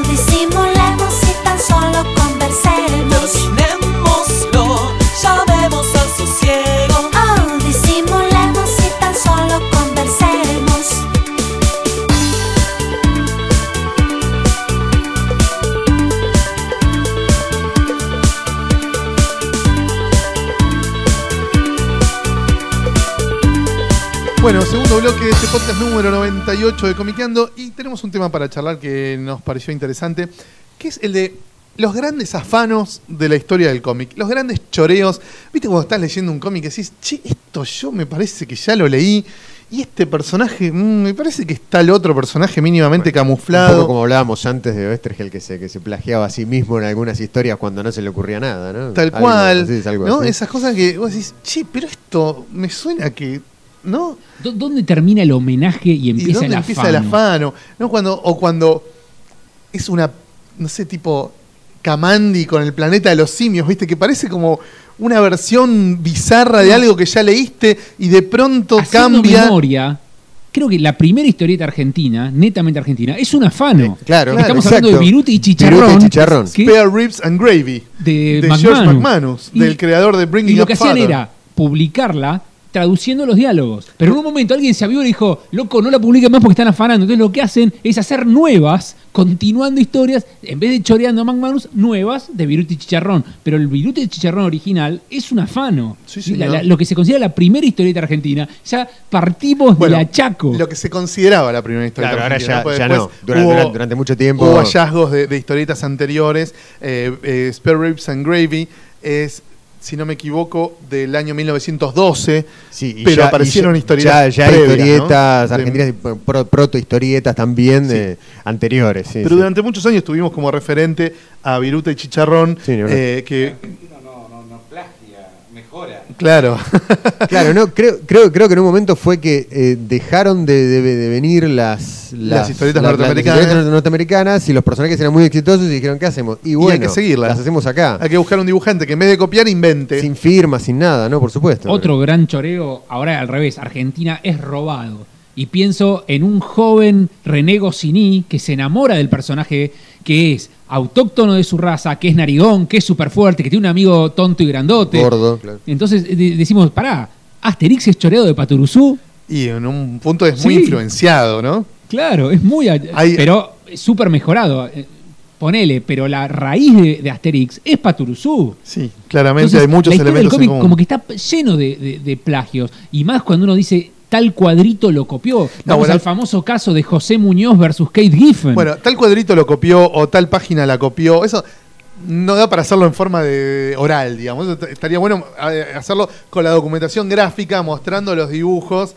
Tipo, acá Porque está el dibujo. Tenemos Muñoz, choreos a lo largo de toda la historia del cómic. No, es obviamente. grandísimo, este tema es inabarcable. El otro día estaba leyendo parte de Nine Princes in Amber, ¿no? Una novela de ciencia ficción de Roger Zelazny, Sí. a quien Neil Gaiman muchas veces le agradeció a Roger Zelazny. Y dice, ¿por qué le agradecerá? Bueno, los nueve príncipes en Amber son una familia de hermanos que tienen poderes, que viven en un mundo más allá de la Tierra, que se comunican entre ellos llamándose con un sigil. No, me estás Sí, jodiendo. no, te juro, que viven en, eh, eh, que en la Tierra son como una especie de inmortales que alteran la realidad con sus poderes. Y vos, a medida que, vas que están en guerra, hay uno que desapareció hace mucho tiempo. No, que es el, sí, no, sí. me estoy por retirar de No, esta mesa. hay ¿Y todos se llaman con D? Pará, to- to- to- to- No, todos tiene empiezan con D. nombres, pero es impresionante. ¿eh? Cuanto más lo leo, porque son 10 novelas todas juntas en un solo megalibro, que lo tengo todas juntas, Más afano a Sandman. Ah, más, afano de Sandman a eso. Y a- ahí entiendo por qué eh, Gaiman le agradece tanto. Lo ha choreado mucho. Así que esto da para seguir analizando. Voy a seguir leyendo las, las No, a continuaciones. ver, esto da para desarrollarlo ad infinitum como sección de la Comiqueando Online, boludo. Porque además en la online podemos poner los dibujos de, para que gráficamente se vea mucho mejor que la descripción que podemos hacer nosotros eh, sanateando en el micrófono, la, la influencia visual de un dibujante sobre otro. Podemos eh, volver a llevar al ruedo a quién empezó primero, si X-Men o Doom Patrol, si Magneto o Polaris, si Swamp Thing o Man Thing. Los choreos son infinitos. ¿eh? Y sí, las similitudes a veces son demasiado similes, ¿no? Demasiado, demasiado Tenemos a, creo que Roger Cruz, que es el adalid del choreo, ¿no? Como que en una época le, le no, limpiaba... Greg Land.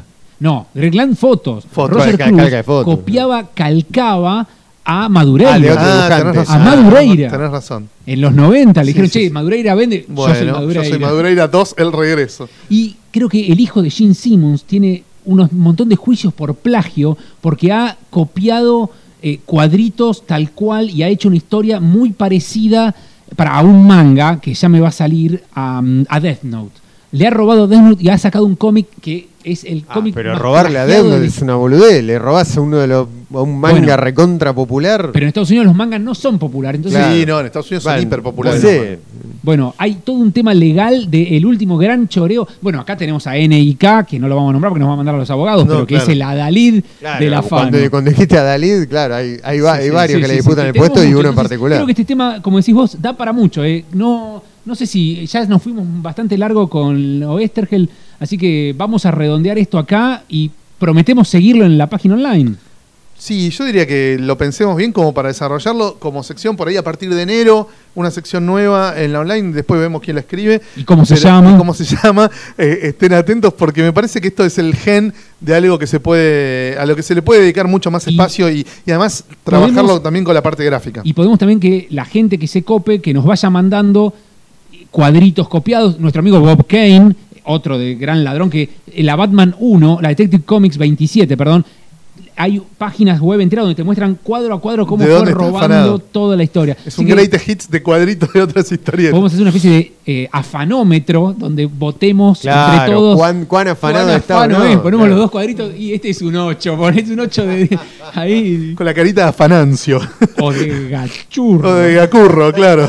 Podría ser ¿Cuántos Gacurro. gacurros le ¿Cuántos damos? gacurros le damos? bien, Está bien, bueno. Lo podemos ir perfilando. Yo me acuerdo cuando hicimos el blog de Trillo, Soletes Azules, que encontramos una historieta Ah, sí, de, de, de Jules sí, Pfeiffer. De Jules Pfeiffer, sí, que señor. Trillo la Es copia. igual, sí, es sí. el mismo, no el la misma idea, el mismo argumento cuadrito a cuadrito. Con la diferencia que uno está dibujado y escrito por Pfeiffer y uno es con guion de Trillo y dibujo de García López. Perdón, de García, García Secas. Eh, es la misma historia contada igual, con los mismos diálogos. O sea, pero no pueden ser una casualidad, tiene que ser una fan. Vamos a encontrar historietas de la Scorpio que son policiales del cine con guion entre comillas de varios amigos que sacaban con fritas y eh, hacemos una hacemos una urbana Hacemos como un urbano, Cuti, hacemos un urbano. un urbano y agarraban una película cualquiera y la convertían eso vale vayan afilando el lápiz búsquennos cosas y nosotros Los- vamos a ir poblando una sección que va a rondar entre lo periodístico y la, la denuncia casi Y va a ser una sección policiales denunciando los grandes hurtos de, de la historia del cómic. Bueno, eh, está lanzada la convocatoria. Si ustedes tienen marcado ya entre sus lecturas cosas que se parecen mucho a algo que ya habían leído previamente, o si ven en las novedades que van saliendo algo que les huele demasiado similar a otra cosa que ya conocen, que ya existe. Tendríamos que abrir un, un mail aparte, que no lo pongan como comentario de esta nota, porque de, de este podcast, porque nos, quizá nos explota el podcast por ese lado. No, no hay problema. Bueno, bueno. No, no, nosotros leemos todos los comentarios, está todo bien. Todas esas discusiones eh, bizantinas Bizantinas. entre 50 personas que quizás son dos, eh, las leemos también. Son dos que discuten entre sí. Claro, o, eh, o una sola persona que discute Claro, mismo claro, en- por eso, En claro. una psiquis fragmentada, Eso, eso. fracturada. Eh, bueno, está lanzada entonces la propuesta para empezar a estudiar el caso, los casos de los grandes choreos de la historia del cómic. Nos comprometemos a seguir eh, desarrollando este tema. Nos vamos hablando de temas a un tema musical y volvemos enseguida con el tercer y último bloque.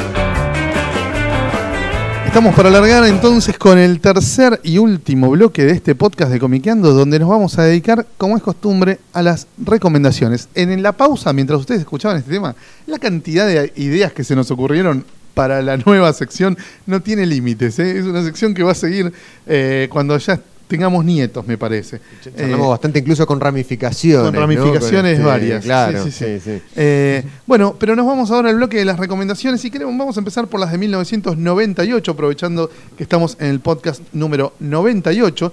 Y le quiero preguntar a Javi, ¿qué cómic de 1988 eligió para recomendarnos? De 1998. 1998, Este, Bueno, eh, tuve, tuve que buscar bastante. eh. Yo pensé que iba a ser, que iba a ser una Año, búsqueda. año difícil. Estuvimos, estuvimos mirá, hablando El con cómic Diego. más vendido de 1998 ¿En dónde? en Estados Unidos, en el mercado de los superhéroes yankees. El cómic, Cómic que más, vendió en vendido de 1998. 1998. Debe haber sido desgarrador. El del Superman rojo con. Más desgarrador. No. La Phantom número uno. ¡No! Ah, Eso fue el cómic que más vendió en Sí, lo vi. 1998. Vos sabés que buscándolo lo vi, pero no sabía lo que era el más vendido. año, Me la 100.000 corto boludo. la Phantom número Era uno. de Michael Turner, ¿no? ¿No Michael era? Turner, sí, sí, señor. sí, sí. Gui- ¿Guión y dibujo era? Sí, sí. Uy, Dios. Guión entre Guión. muchas Bueno, comillas. guion, ¿no? Era una de figuritas porno.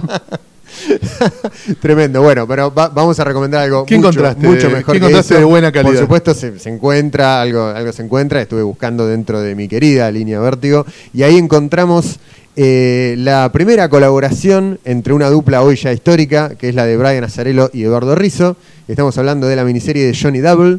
Que fueron eh, cuatro números con un, con un personaje, bueno, que en realidad ya venía este, Había- tenía un par de apariciones de, previas los- de en los, los de los 70. años 60, no, de los 60, 70, 70, por ahí. Este, también era una, una práctica también muy, muy habitual de Vértigo de esos años, ¿no? De agarrar personajes oscuros dentro del, del, del tenía olvidados de en un DC. cajón. Claro, claro, exacto. Y bueno, es una, es una miniserie de cuatro números. El primer número es de septiembre del, del, del 98, después se recopiló en TPB, obviamente. Y bueno, ya ahí un poco este, empiezan a ensayar a Zarello y Rizzo lo que después harían en, en 100 balas, este, bueno, con, con esos climas, con ese, con ese clima pol- policial, con, con Johnny Double en una Johnny Double en una investigación, este, bu- bu- buscando a una, a una chica, Fate, con la que después se, se, se- se encuentra y bueno. Con tarantinismos. Exacto, varios. sí, sí, sí. Así que, así que bueno, súper, súper recomendable, obviamente, el, el inicio de una, de, un- de una dupla este, que, que nos regaló unas, Sí. una- unas cuantas maravillas. Vos la definiste muy bien como una dupla histórica, es así. Exacto, sí, sí, sí. Así que, así que bueno, va Johnny Double para la recomendación del 98. 1998. Bueno, yo tengo dos cosas para recomendar. Bien. La primera es eh, una especie de homenaje a Oesterheld, claramente, eh, en realidad a Alberto Brescia, porque estamos hablando de 300, en donde Ah. Frank Miller retoma la batalla de las Termópilas con sus 300 guerreros que en 1998 salen a la cancha y la rompen. Y quizá puedo tirar, es la última buena obra que hizo Frank Miller. Suscribo. ¿Dónde hay que Coincido, firmar? coincido. ¿Dónde Sí, hay que sí, firmar? sí, sí. Es el fin de Miller. Creo que fue. de 300 sí. para acá no tiene una historieta presentable. Bueno, pero 300 realmente es muy linda. Prim- salió por Dark Horse Sí, en claro. creo que 6 5 o 6 comic 5 o books. 6 comic Sí. books, con un formato medio raro, Con ese medio formato raro, claro. un- Sí, sí, sí. medio como disco, ta- tapa de un simple. Claro, porque ca- cada página era, era como una doble, Claro. digamos, y des- después cuando se recopiló y apareció con el, con el, con el Bueno, formato así que paisado. mi primera recomendación es ahora 300 clásico. de Miller para despedir al genio de Frank Miller que siguió arrastrándose hasta nuestros días con obras menores, pero 300 es un pico muy alto de su carrera, que repito, tiene una influencia brechiana Muy fuerte, muy, importante. fuerte, muy sin fuerte. duda. Muy La morcinderesca. segunda cosa que voy a recomendar, tremendamente salió en la revista C23 número 6.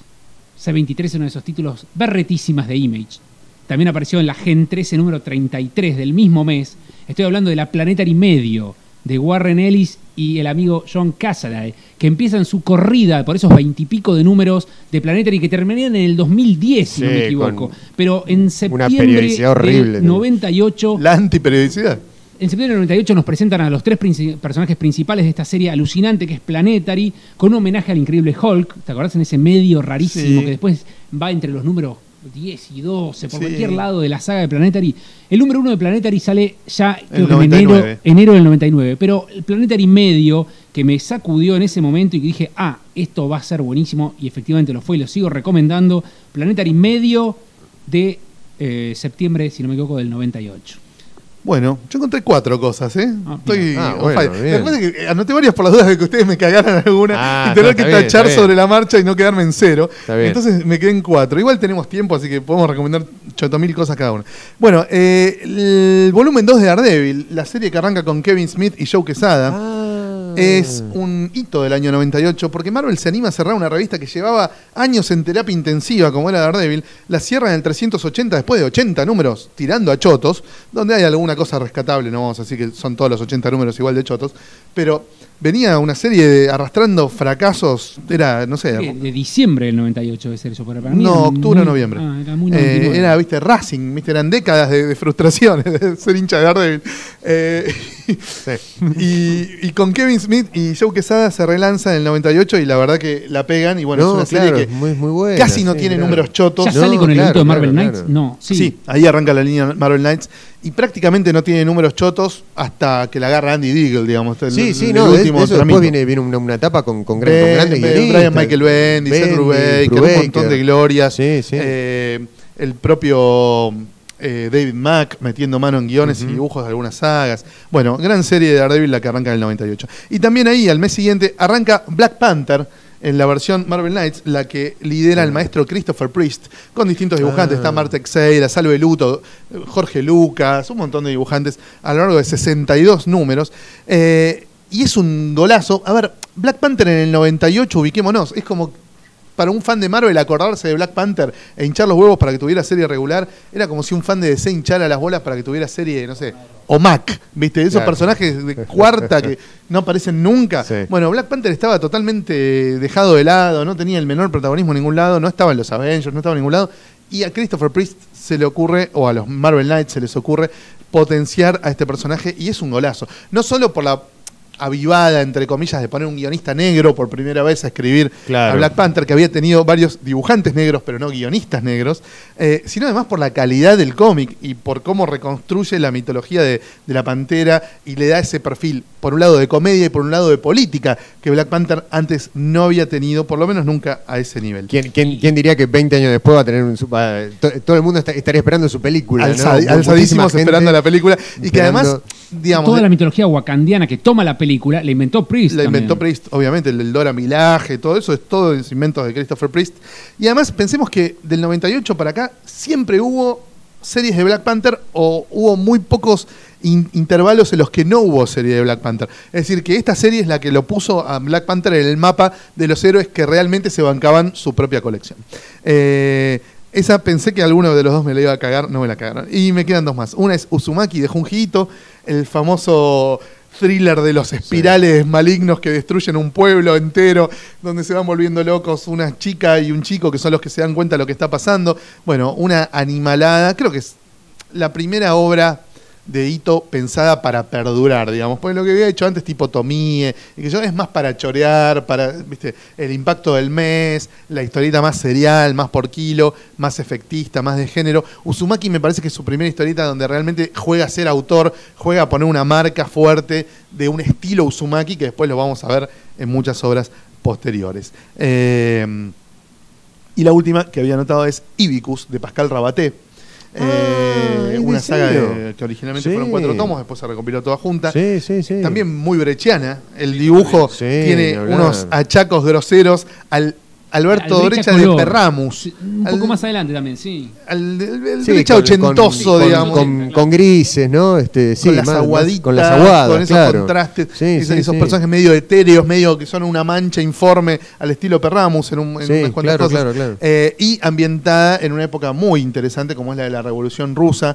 ¿no? Eh, una historia donde no hay elementos fantásticos, pero donde pasan cosas totalmente Sí. desopilantes por momentos, ¿no? donde el, el verosímil está llevado al- a los extremos, sin entrar en, en- en elementos fantásticos. Muy interesante la historia. Si te gusta ese periodo, re- valga la redundancia, histórico, te va a atrapar. Si te gustan ese tipo de personajes, eh, no sé, esos antihéroes, pillos, pícaros, que, que siempre están ahí listos Sí, para cagar sí, a alguno, sí, para estafar a uno, para seducir a una.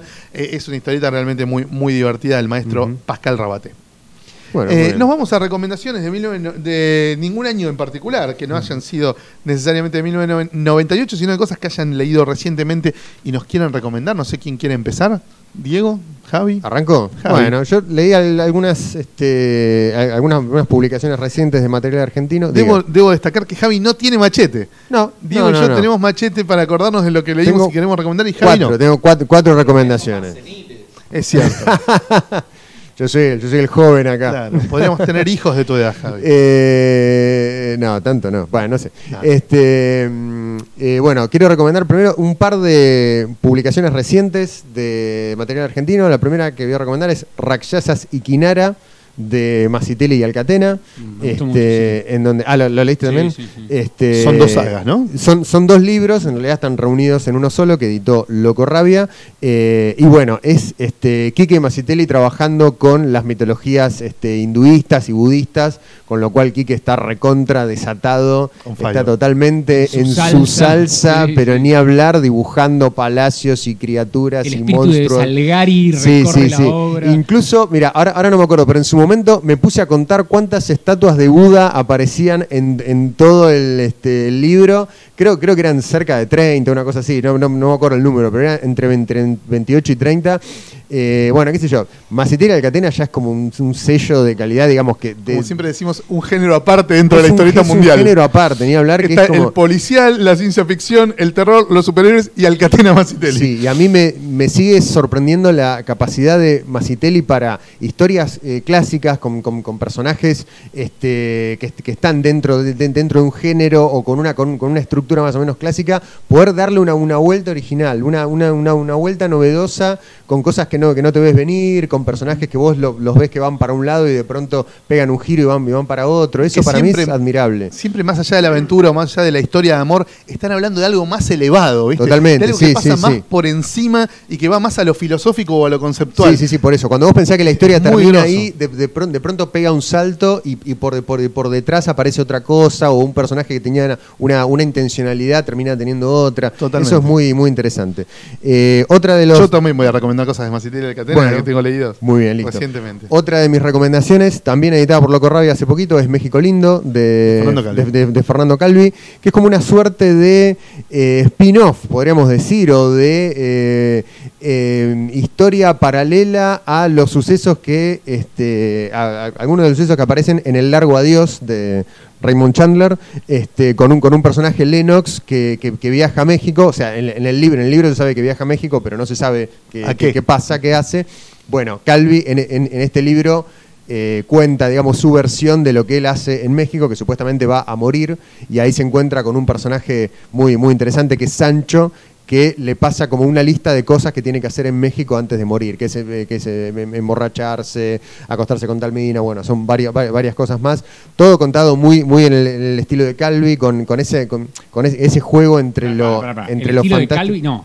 El estilo de Calvi Bueno. de alta vista, ponele. Claro, Porque Calvi sí. tiene un montón de Tiene estilos. varios. Claro, pero digamos, tiene una, una- una forma de narrar, digamos, no tanto por ahí del, del dibujo, pero, pero sí una, una, una, una forma de contar la historia que uno la lee y, y ya, digamos, lo reconoce. Este, ¿Tiene ese a- tempo al- narrativo parecido al de Altavista? eso, eh, sí, no tan... Así muy fragmentado, muy fracturado de, de viñeta a viñeta. No, tiene, tiene, tiene, tiene más ritmo. Más secuencia. En realidad, claro. Tiene, tiene- claro, tiene, tiene más secuencia. No hay, no hay una cosa formal de dividir la página en nueve y mantenerla siempre, sino que cada tanto se descontrole, mete splash.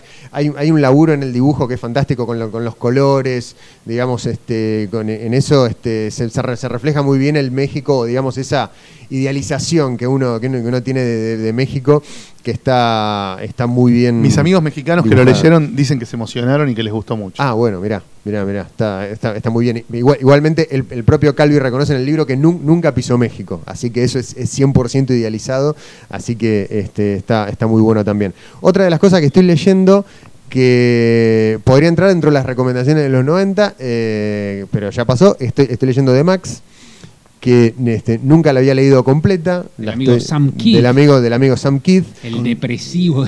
Con Messner Loebs en, en, Claro, con- los diálogos. con- ¿Estás leyendo la edición de Ibrea? Estoy leyendo la edición de Ibrea. ¿Está buena? Sí, sí, sí, está bien. Sí, La sí, sí. traducción es copada. La, la traducción está buena, incluso se meten con giros, o sea, no, no, es, no, es- no es una traducción neutra. No, como debe Tiene- ser. claro, claro, Es que como- como la versión ser. original no es neutra, no tiene por qué ser neutra la Exacto. traducción. En e- en ¿Cómo ese- se llama Mr. Gon?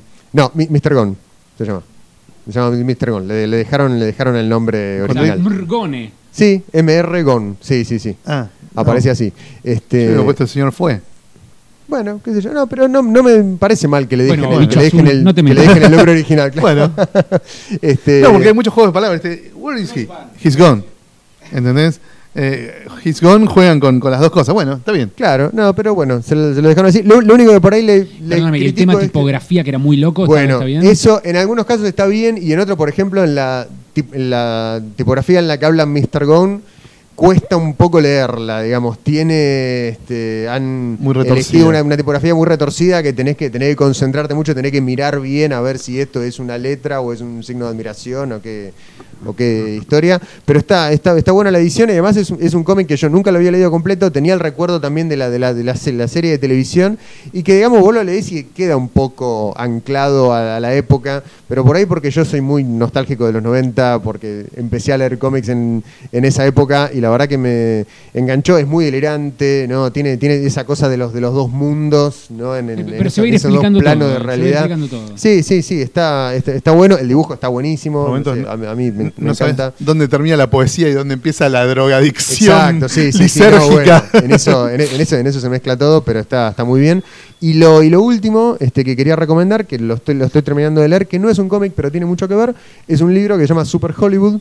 Ah, de Este, Juanma Domínguez. De, de Juan, de, de Juan Manuel Lo Domínguez. leí, me gustó este, muchísimo. Cómo, cómo los superhéroes salvan el cine o algo, algo así, Sí, es, el, sí, sí. Es, el, es el subtítulo, que cuenta, digamos, todo este desarrollo de eh, las películas de superhéroes, más o menos, este, bueno, con- concentrándose ¿no? con, con todo- en toda la historia, con los seriales, con la serie de televisión, con el Superman de Christopher Reeve y demás, pero que se concentra también fundamentalmente este, De X-Men para acá. de X-Men para acá, digamos, sí, sí, con un, con un análisis muy, muy minucioso, Muy- con- muy con- interesante. Con, con capítulos que están muy interesantes. Tira puntas para debatir, Sí, para analizar, hablar, para querer volver a Sí, ver ciertas sí. películas.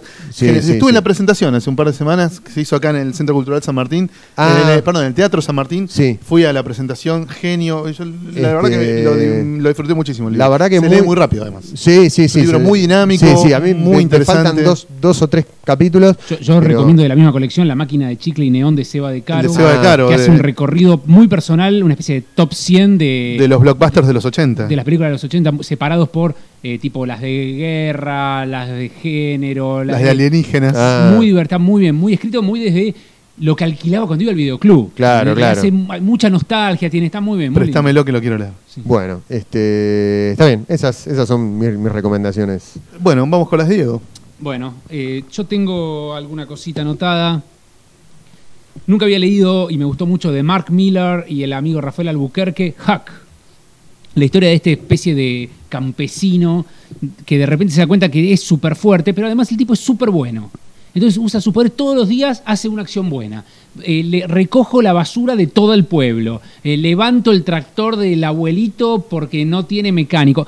Y de repente alguien se da cuenta que el tipo puede ser manejado y explotado y ahí arranca una historia heavy en donde aparece una especie de hermano y una madre y de dónde salió y, se- y- y rebusca el origen de un superhéroe que no tiene ni traje ni nada, ni nombre de héroe ni nada, pero simplemente es el tipo, el único tipo con poderes de su mundo y cómo reacciona todo alrededor de eso. Muy, muy interesante. Y ambientado en un pueblo tipo Smallville, así. Claro, tipo- claro. Ah, o sea, Sí, un, sí, sí, un- sí, un sí. Superman alternativo. Sí, sí. Un Superman hillbilly, redneck. Sí, que nunca se puso el traje ni nada, es muy interesante. Que nunca dejó de ser de, de- de- de su pueblito. Claro, Bueno, no le eso- interesa salir del pueblo. Eso es algo que a Miller le, le encanta, qué sé yo, con... Las versiones alternativas de los héroes clásicos. con. Superior, eh, por ejemplo, también tiene, tiene mucho de eso. Manteniéndome en Image, salió, eh, leí el primer tomo nada más de The Wicked and the Divine, de Kieron Gillen y Kelby. Eh, McKelvey. Jim Bueno, The Wicked James and the. Divine cuenta la historia de unos, uno- una especie de familia también, si querés, sobrenatural que cada 90 años o cada 900 años vienen a la Tierra, no, cada, perdón, cada 90 años, cada 90 años vienen a la Tierra y son las encarnaciones de los dioses. Uno es Horus, uno es, ponele Thor, uno es eh, el diablo, uno es así, son todas las deidades clásicas, Hmm. pero que vienen a la Tierra, van a ser famosos y en menos de dos años van a morir. Muy gay manesca. Ah, la- claro, eso te iba a decir. Me recordaba un poco a American Gods. American Gods, claro, sí. Bueno, es, tiene o esa Brief punta. Lives, ¿no? Pero Que es donde claro, comparan Brief a Lives. sí mismo la American historia Gods. es, ¿qué van a hacer estos tipos en dos años con toda la fama que tienen? ¿Cómo van a morir? ¿Y qué va a pasar cuando vengan dentro de otros 90 ¿Y años? cómo se hacen famosos? ¿Se garchan a Messi? ¿Qué hacen? Son grosos, cada uno es grosso en lo Claro, suyo. viene y dice, soy Dios. ¿Qué Ah. tal?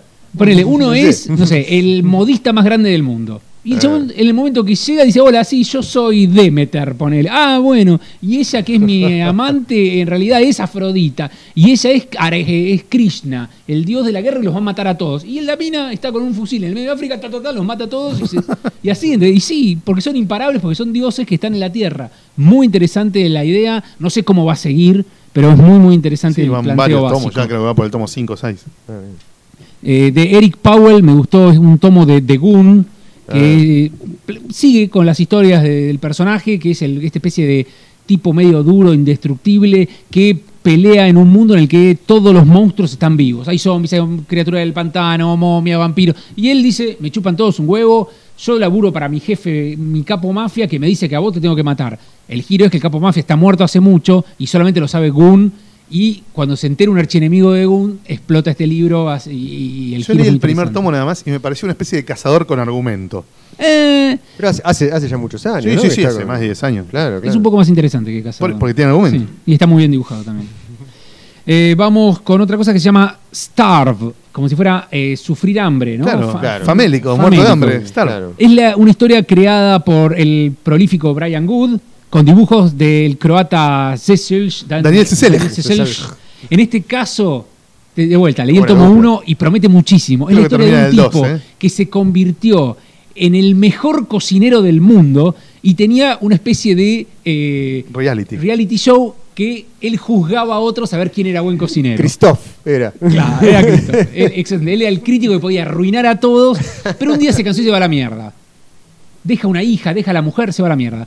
Cuando vuelve, su show lo continuó su segundo, a quien él había hecho ganar el primer campeonato, digamos, de Star. La primera temporada. Claro, y él vuelve, no, varias temporadas pa- pasaron conducidas por este tipo, y él vuelve y dice, no, bueno, ahora voy a, a- quiero mi show de vuelta. Ah, ¿querés tu show de vuelta? Le dice este tipo, entonces tenés que ganar vos. Entonces tiene que participar, pero claro, la mujer, la ex mujer que lo odia, le da orden a este tipo, que ella lo estuvo bancando todo este tiempo, de que lo haga perder como sea. Entonces él tiene que competir y la competencia culinaria es, por ejemplo, tenés que ir al restaurante más heavy del Bronx, matar a todos, hacerte cargo de la cocina y con lo que encontrás ahí cocinar algo para el público que está. Y es así, de todas las pruebas son demenciales, tratando de arruinarlo. Y él tiene como apoyo a su hija, que medio como que lo trata de ayudar. Y él se la recontra cree, es un personaje detestable, pero al mismo tiempo querés que gane, porque todo está en su contra. Muy interesante. Muy Falta interesante. Mariano Pelufo nada Sí, más en no. en ese cómic. Está muy bien. Star me gustó mucho. Muy interesante la consigna. Bueno, Muy bien. bueno. Y otra consigna interesante presenta el maestro Ed Brubaker, que uno dice, ya está, ya hizo todo, no puede ser mejor. Vuelve a tener los dibujos de John Phillips en la serie Kill or Be Killed. O sea, matá o morí. Un tipo que está al borde de la muerte, se quiere suicidar, todo le va todo, la, la novia lo caga con su amigo, oh, la presión de depresión se va a suicidar y se, a Macri todo. se le aparece el demonio y le dice, ¿viste que vos te mataste? Bueno, yo te resucité. No te moriste nada. Pero ahora que te voy a dar un montón de motivos para vivir, incluso a tu novia, te va a ir todo bien. Pero vos tenés que matar para mantenerte vivo. Entonces, el tipo tiene que encontrar cómo hacer para convertirse en un asesino, él que era un pusilánime de mierda, que ahora necesita seguir vivo, cómo va a matar gente. Entonces, Brubaker te presenta cómo este personaje de repente dice, bueno, voy a comprar un arma, voy a practicar, cómo me conviene matar a la gente, pero si me meten preso no me sirve seguir vivo. Bueno, me pongo una máscara, bueno, voy a matar solamente al que se lo merezca. Voy a intentar de averiguar quién es el más hijo de puta del mundo para matarlo sin culpa, porque yo no quiero matar.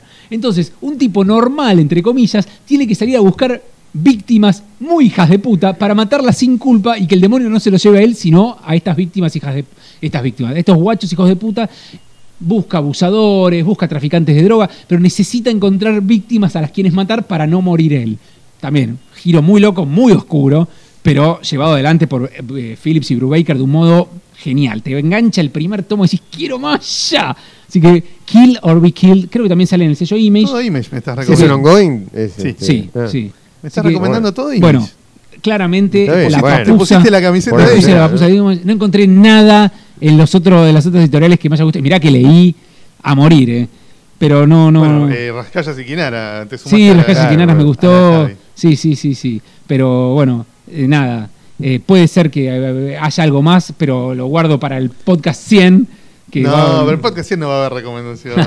Vamos a hacer otras cosas. Bueno, veremos. Eh, Bueno, Andrés, ¿vos qué recomendaste? Bueno, no, yo tengo para- yo leí muchas cosas. Eh, leí el Essential 1 de X-Men, pero el de los primeros números, el de la etapa de Jack Kirby y Stan Lee, que después eh, son reemplazados, ¿no? Obviamente. Sí, sí, sí. Es- no es tan choto como uno tiende a pensar. ¿eh? Yo pensé que iba a ser más choto. La verdad que encontré varias cosas rescatables. Un, ¿cuán- ¿Cuántas páginas? Un Essential. 500, Claro, son los primeros claro. 25 números. Claro, claro. La verdad que encontré bastantes cosas rescatables. Mm. Después sigo leyendo Super López, que es un personaje que me gusta mucho, creado por. Han, una parodia de superhéroes delirante. Eh, Zacarías y otras porquerías Ah. de Alejandro Farías y Leo Sandler. Una tira que estuvo mucho tiempo en la Comiqueando Sí, Online. sí, sí, sí, Eh, claro. Tuvo su recopilatorio el año pasado. La verdad que la disfruté muchísimo. Muy, muy divertida para todas las edades. Me enganché también con She-Hulk de Charles Soule, que estuvo el año pasado, en, este año en Montevideo.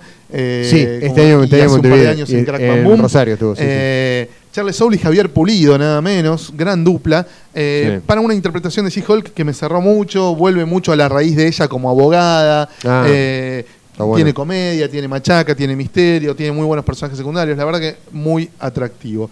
Eh, el libro de Alegría me leí, Lo que leí recopila también. los chistes eh, del- de este sitio de Facebook, donde Sí. un montón de humoristas gráficos eh, e historietistas eh, se despachan todos los días con humor político, básicamente apuntado a pegarle a los patéticos eh, funcionarios que tiene el gobierno de Cambiemos eh, y, la- y a la gilada que los encubre y a la Sí. gilada que los aplaude y a la gilada en general. Un libro Eh, para leerlo en, en- en varias, en varias sentadas, Sí, no, sí, no de una, porque. Tiene el problema de todo el humor político, que es que fuera de su contexto no pega, la- no tiene la misma gracia. Si Claro. lees un chiste sobre una declaración que hizo Pratt Guy un año y medio después, cuando Pratt Guy ya no es funcionario, ya no es nada, no tiene la misma gracia. Si el chiste pasa por una declaración boluda que hizo Lilita Carrió hace un año y medio y vos ya no te lo recordás, no tiene la misma gracia. y además Eh, que tiene to- mucho- to- todo el tiempo hay una nueva. Además, claro. Eh, juega mucho con la inmediatez y al, y al leerlo tanto con tanta tanto delay, la verdad que no sí, tiene la hay, misma hay, gracia. hay un antes, antes de cada se- de cada sección, Hay digamos, por mes, hay un, contexto. hay un texto que te, que te contextualiza más o menos. este, Pero bueno, lo la disfruté época. mucho, sobre todo porque además encontré muy buenos dibujantes, a nivel Sí. gráfico es muy, muy lindo. Perdón, me acordé de La Paponga, lo que más me gustó de lo último que leí. ¿Qué es la paponga que más te gusta? Black Hammer de Jeff Lemire. Ah, Es bueno. impresionante, Ah, impresionante. No me acuerdo el nombre del dibujante, no es Lemire. Dean Ormston. Bueno, Lemire maestros. escribe nada más. Es impresionante. Una, eh, un grupo de Sí, superhéroes. Escuché un montón de recomendaciones. De sí. repente eh, hace décadas que están en un pueblito rural donde nadie sabe que son superhéroes, pero que no pueden salir de ese pueblo. Como que es un límite geográfico, como si fuera una dimensión paralela que solo existe en Es ese la pueblito. Society, como se va al limbo de los dioses nórdicos. Ponele, ponele. Pero en la Tierra, la hija de uno de ellos que desapareció empieza a encontrar restos de, de- de la gran pelea que tuvieron que los mandó al, al limbo. ¿Sabes? Cuando le ganaron, cuando pelearon con Surtur, digamos. Y empezás a enco- encontrar cosas rarísimas. y incluso ellos viviendo en ese pueblo, hay uno que se enamora de un cura, hay una chica maga que tiene temas atrás, to- todos los personajes tienen un giro extrañísimo y la relación entre héroes obligados a estar retirados y a no usar los poderes estar escondidos en un pueblo chico del que no pueden salir, que fueron grandes glorias y ahora no son nadie, dan un resultado pero poderosísimo. ¿eh? Ya van dos spin-offs de esa serie, además de todos los premios que ganó. Una es eh, con dibujos de David Rubin, que es la de Doctor Frankenstein, creo que se llama el personaje. Y otra es la que está por salir, la de el que es una especie de Starman, eh, Doctor Star, creo que se llama, que la dibuja Maxi Fiumara, que empieza a salir ahora en febrero. Bueno, Está creo que eso es de. Dark Horse, si no me equivoco, Horse. no es todo Image, Dark Horse. Black Hammer, impresionante, Este, impresionante. fue- estuvo en la lista de mejores cómics del 2016 de Exacto. todos los críticos Sí, sí, sí, del sí. planeta, probablemente. Sí, sí, sí. Los zarpados de Astiberri los sacaron unos hardcovers así gordos que valen un huevo Ah, y la no, mitad no, del no, otro, no. como para cagarle la vida a los que solo leen en castellano. Pero bueno, es lo que hay. Si pueden, cómprenlo aunque les cueste un riñón porque es excelente. Bien. O rosquen con el diablo de, de Kill or Be Killed. Claro, Eh, eh, por ahí les consigue libros de Astiberri a cambio de matar gente. Eh, bueno, después leí también Murder Me Dead, una miniserie de David Lapham. eh, una trama de misterio con asesinatos, con crímenes, con gente que se vuelve loca, con sangre, mala leche, sexo. La verdad que es brillante. Es una historieta que él hizo en el año 2000. Paró la serialización de Stray Bullets, que era su serie Claro, habitual, sí, para realizar estos nueve números que terminaron siendo 10 en realidad, porque el último es como doble o triple, no sé cuántas páginas tiene. Eh, y bueno, es como una obra aparte autoconclusiva que él nunca había hecho, él siempre había hecho ongoings. Acá empezó a trabajar una historia con principio y final, muy, muy impactante, excelente el dibujo también. Eh, Masitelli, Panteras. Ot- otra que leí. Panteras, todas ambientadas Y en que- un y que- y que también mundo recomendé acá. fantástico que se llama Timbuba, el mundo perdido, donde es una especie de África mítica. No hay blancos, en toda la en todo el libro no aparece un blanco, son todos negros, como en el África más, más, más, más, más profunda. Pero esta es una África alcateniana y masiteliana, es decir, atravesada por mitologías, criaturas, leyendas, eh, elementos fantásticos y sobrenaturales eh, muy, muy interesantes. Tiene además un complemento que son tres historias cortas, de las cuales una, la primera, la quiero destacar porque me emocionó muy profundamente, me, me- me- hizo sentir me- me- muy... Me llegó, me llegó muy fuerte, se llama El Rey tuvo un amigo. Son tres historias cortas. La primera, esta que se llama El Rey tuvo un amigo, no puede ser mejor. ¿Viste? Cuando vos lees algo decís, no puede ser mejor. Sí, sí, Bueno, sí, a mí me, me no ha gustado mucho también. Sí, no sí, puede ser mejor. excelente. Eh, bueno, ¿qué más? Esto no, no me terminó de convencer. Bueno, Borges, inspector de aves. Borges, inspector de aves de Lucas Nine. No se puede leer de una sola sentada, No, hay que fraccionarlo. Exactamente. Eh, es para leerlo en tres o cuatro leídas sentadas. Pero qué grosor, qué cosa increíble. Cómo Lucas Nine logra reproducir la forma de escribir de Borges para contar una historia farsesca que al principio vos crees que va a resolver misterios relacionados con ser inspector de aves. Claro, y de- además tiene eso, que parte de un concepto de la realidad Se que es tan chiquito que es cosa. una anécdota de dos líneas y de pronto con eso elabora un universo Tal cual, es donde increíble. se va armando un- una historia romántica con una trama policial de espionaje, donde Borges termina siendo más un espía que un inspector, ¿no? Donde la, una cosa muy loca, dibujada como los dioses, muy libre, muy suelta, a pesar de muy clásica también. Por momentos parece el brecha de Perramo. El Brecha, también. claro, sí, sí, Eh, sí, sí. Muy, muy interesante, muy, muy atractivo. Obviamente, si te gusta Borges, lo tenés que tener. Si te gusta Lucas Nine, también lo tenés que Cómprenlo, chicos, editado por Hotel de las Ideas. La casa, la casa de Paco Roca, mamita. Yo ya la recomendé antes. ¿Qué hijo de puta? No, o sea, vos decís, ¿por qué tengo que elegir entre cuatro obras de Paco Roca a ver cuál es la mejor? Ya tenía antes que elegir entre tres y se me complicaba. Cuando estaban nada más, cuando El invierno de los el dibujantes. invierno del dibujante, dibujante, Arrugas arrugas, los lo- surcos los del surcos del azar, azar. las tres estaban allá arriba, era imposible bajar una del podio para poner otra. Y ahora tengo que armar un podio de cuatro, boludo, porque leí La Casa, que es genial. Realmente bri- brillante lo que hizo eh, Paco Roca en esta historieta. Eh, ¿Qué más tengo para recomendarles? Al- ah, bueno, descubrí un, humorista gráfico de la puta madre que es Siga. Su verdadero nombre es Iván Sigarán. Hizo una tira que se llama Frivolicidad con papas fritas, que la editó este año o a fines del año pasado, no me acuerdo, la editorial Buen Gusto en Córdoba. Es un humorista gráfico impresionante. No voy a contar acá las tiras, es un humor muy ácido, muy copado, realmente el dibujo excelente, muy, muy grosso, Sigarán.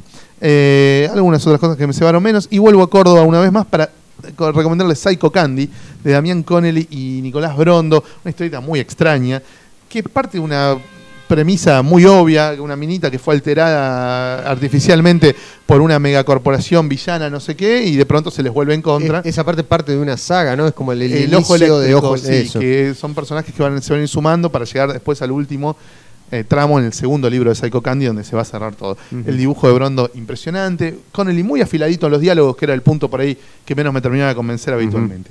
Me gustó mucho El Cazador de Rayos de Kenny Ruiz, una trilogía de tres álbumes franceses que después los gallegos, por suerte, la recopilaron no solo. Eh, una aventura clásica con malos, buenos, epopeya, drama, Poderes. eh, poderes, el elegido que tiene que salvar a todos los demás, bla, bla.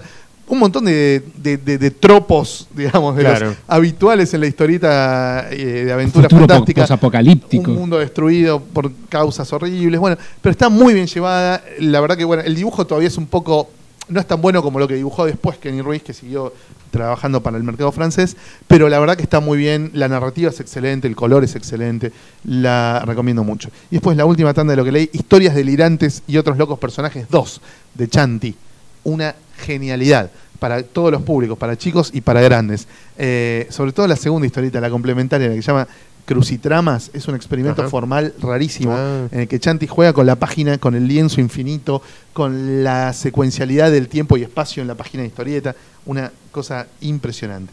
Leí el tomo 10 de Astro City que se llama Victory y ahí Kurt Busiek y Brent Anderson juegan sobre todo a desarrollar el personaje de Winged Victory, que es como la Wonder Woman de este universo de Astro City. Está muy bien, juega mucho con el, con el factor Trinity, digamos, ¿no? Con abrirle el juego al pseudo Superman y al pseudo Claro, claro, Batman. claro.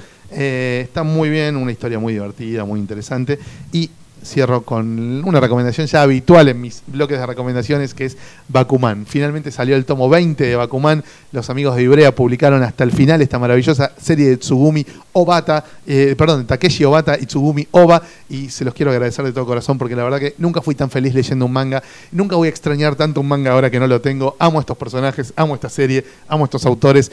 eh, y es un manga de amor al manga. O sea, si alguna vez sentiste cariño por el manga eh, y te pareció interesante o atractiva la forma en que se realiza el manga y el tiempo que hay que dedicarle y cómo laburan esos tipos y minas para que sus mangas sean exitosos y vendan y, perduren y la gente los recuerde. Bueno, Bakuman te rompe la cabeza. Muy bien.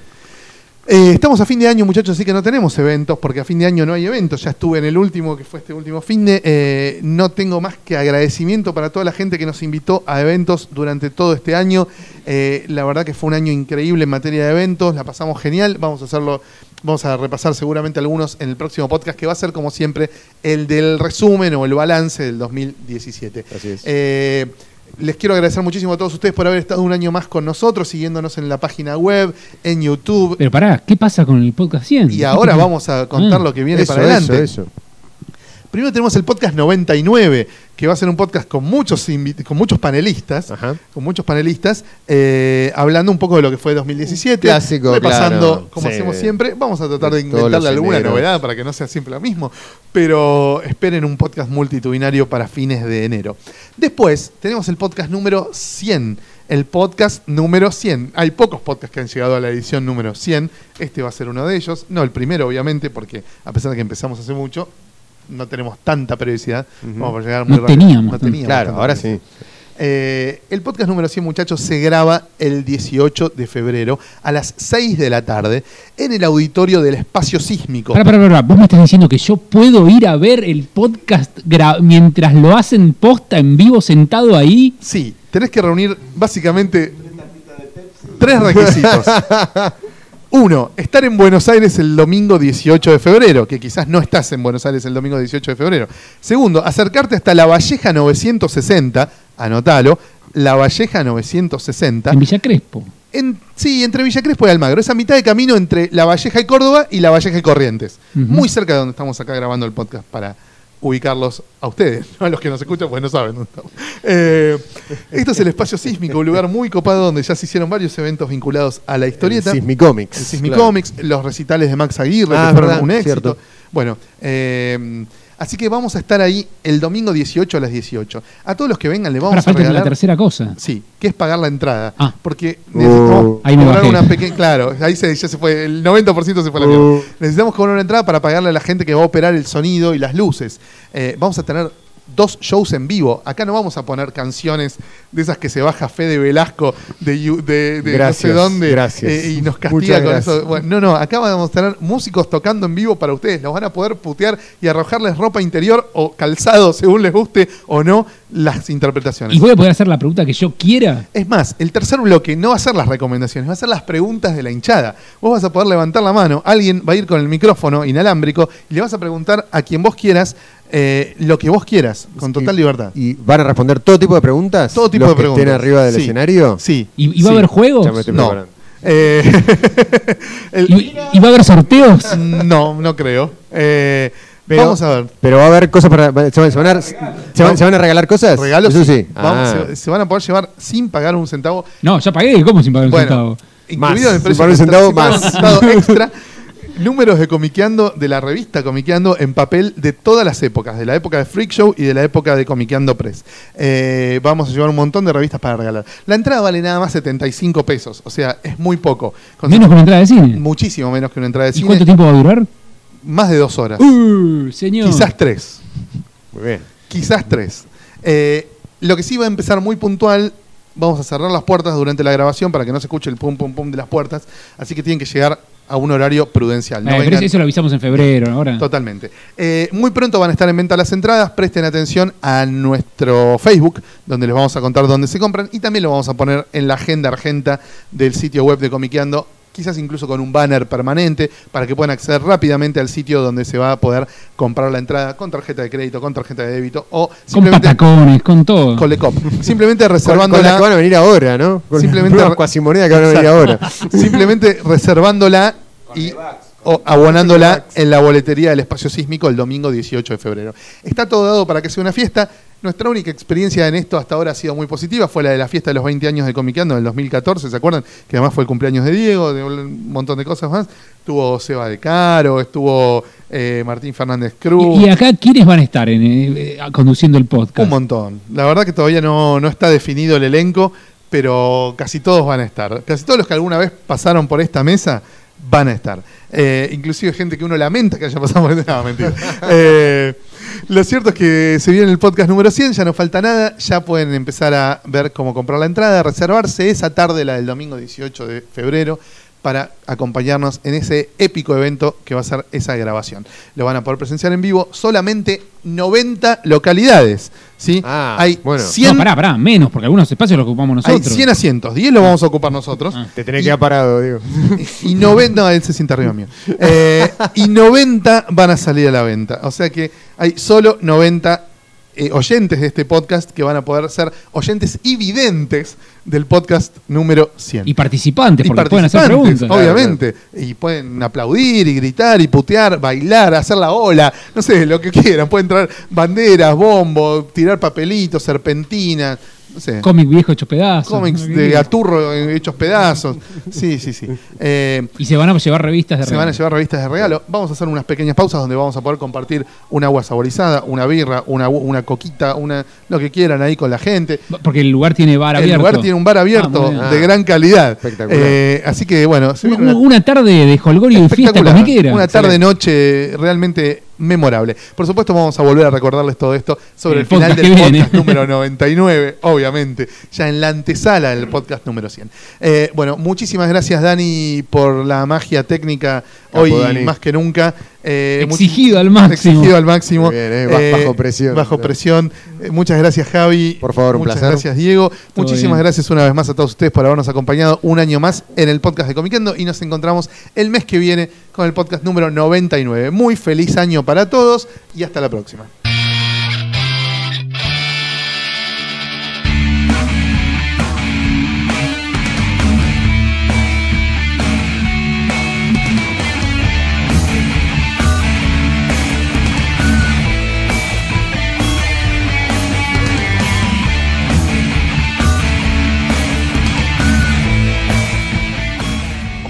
Amigos, estamos una vez más aquí en estas tardes de comiqueando.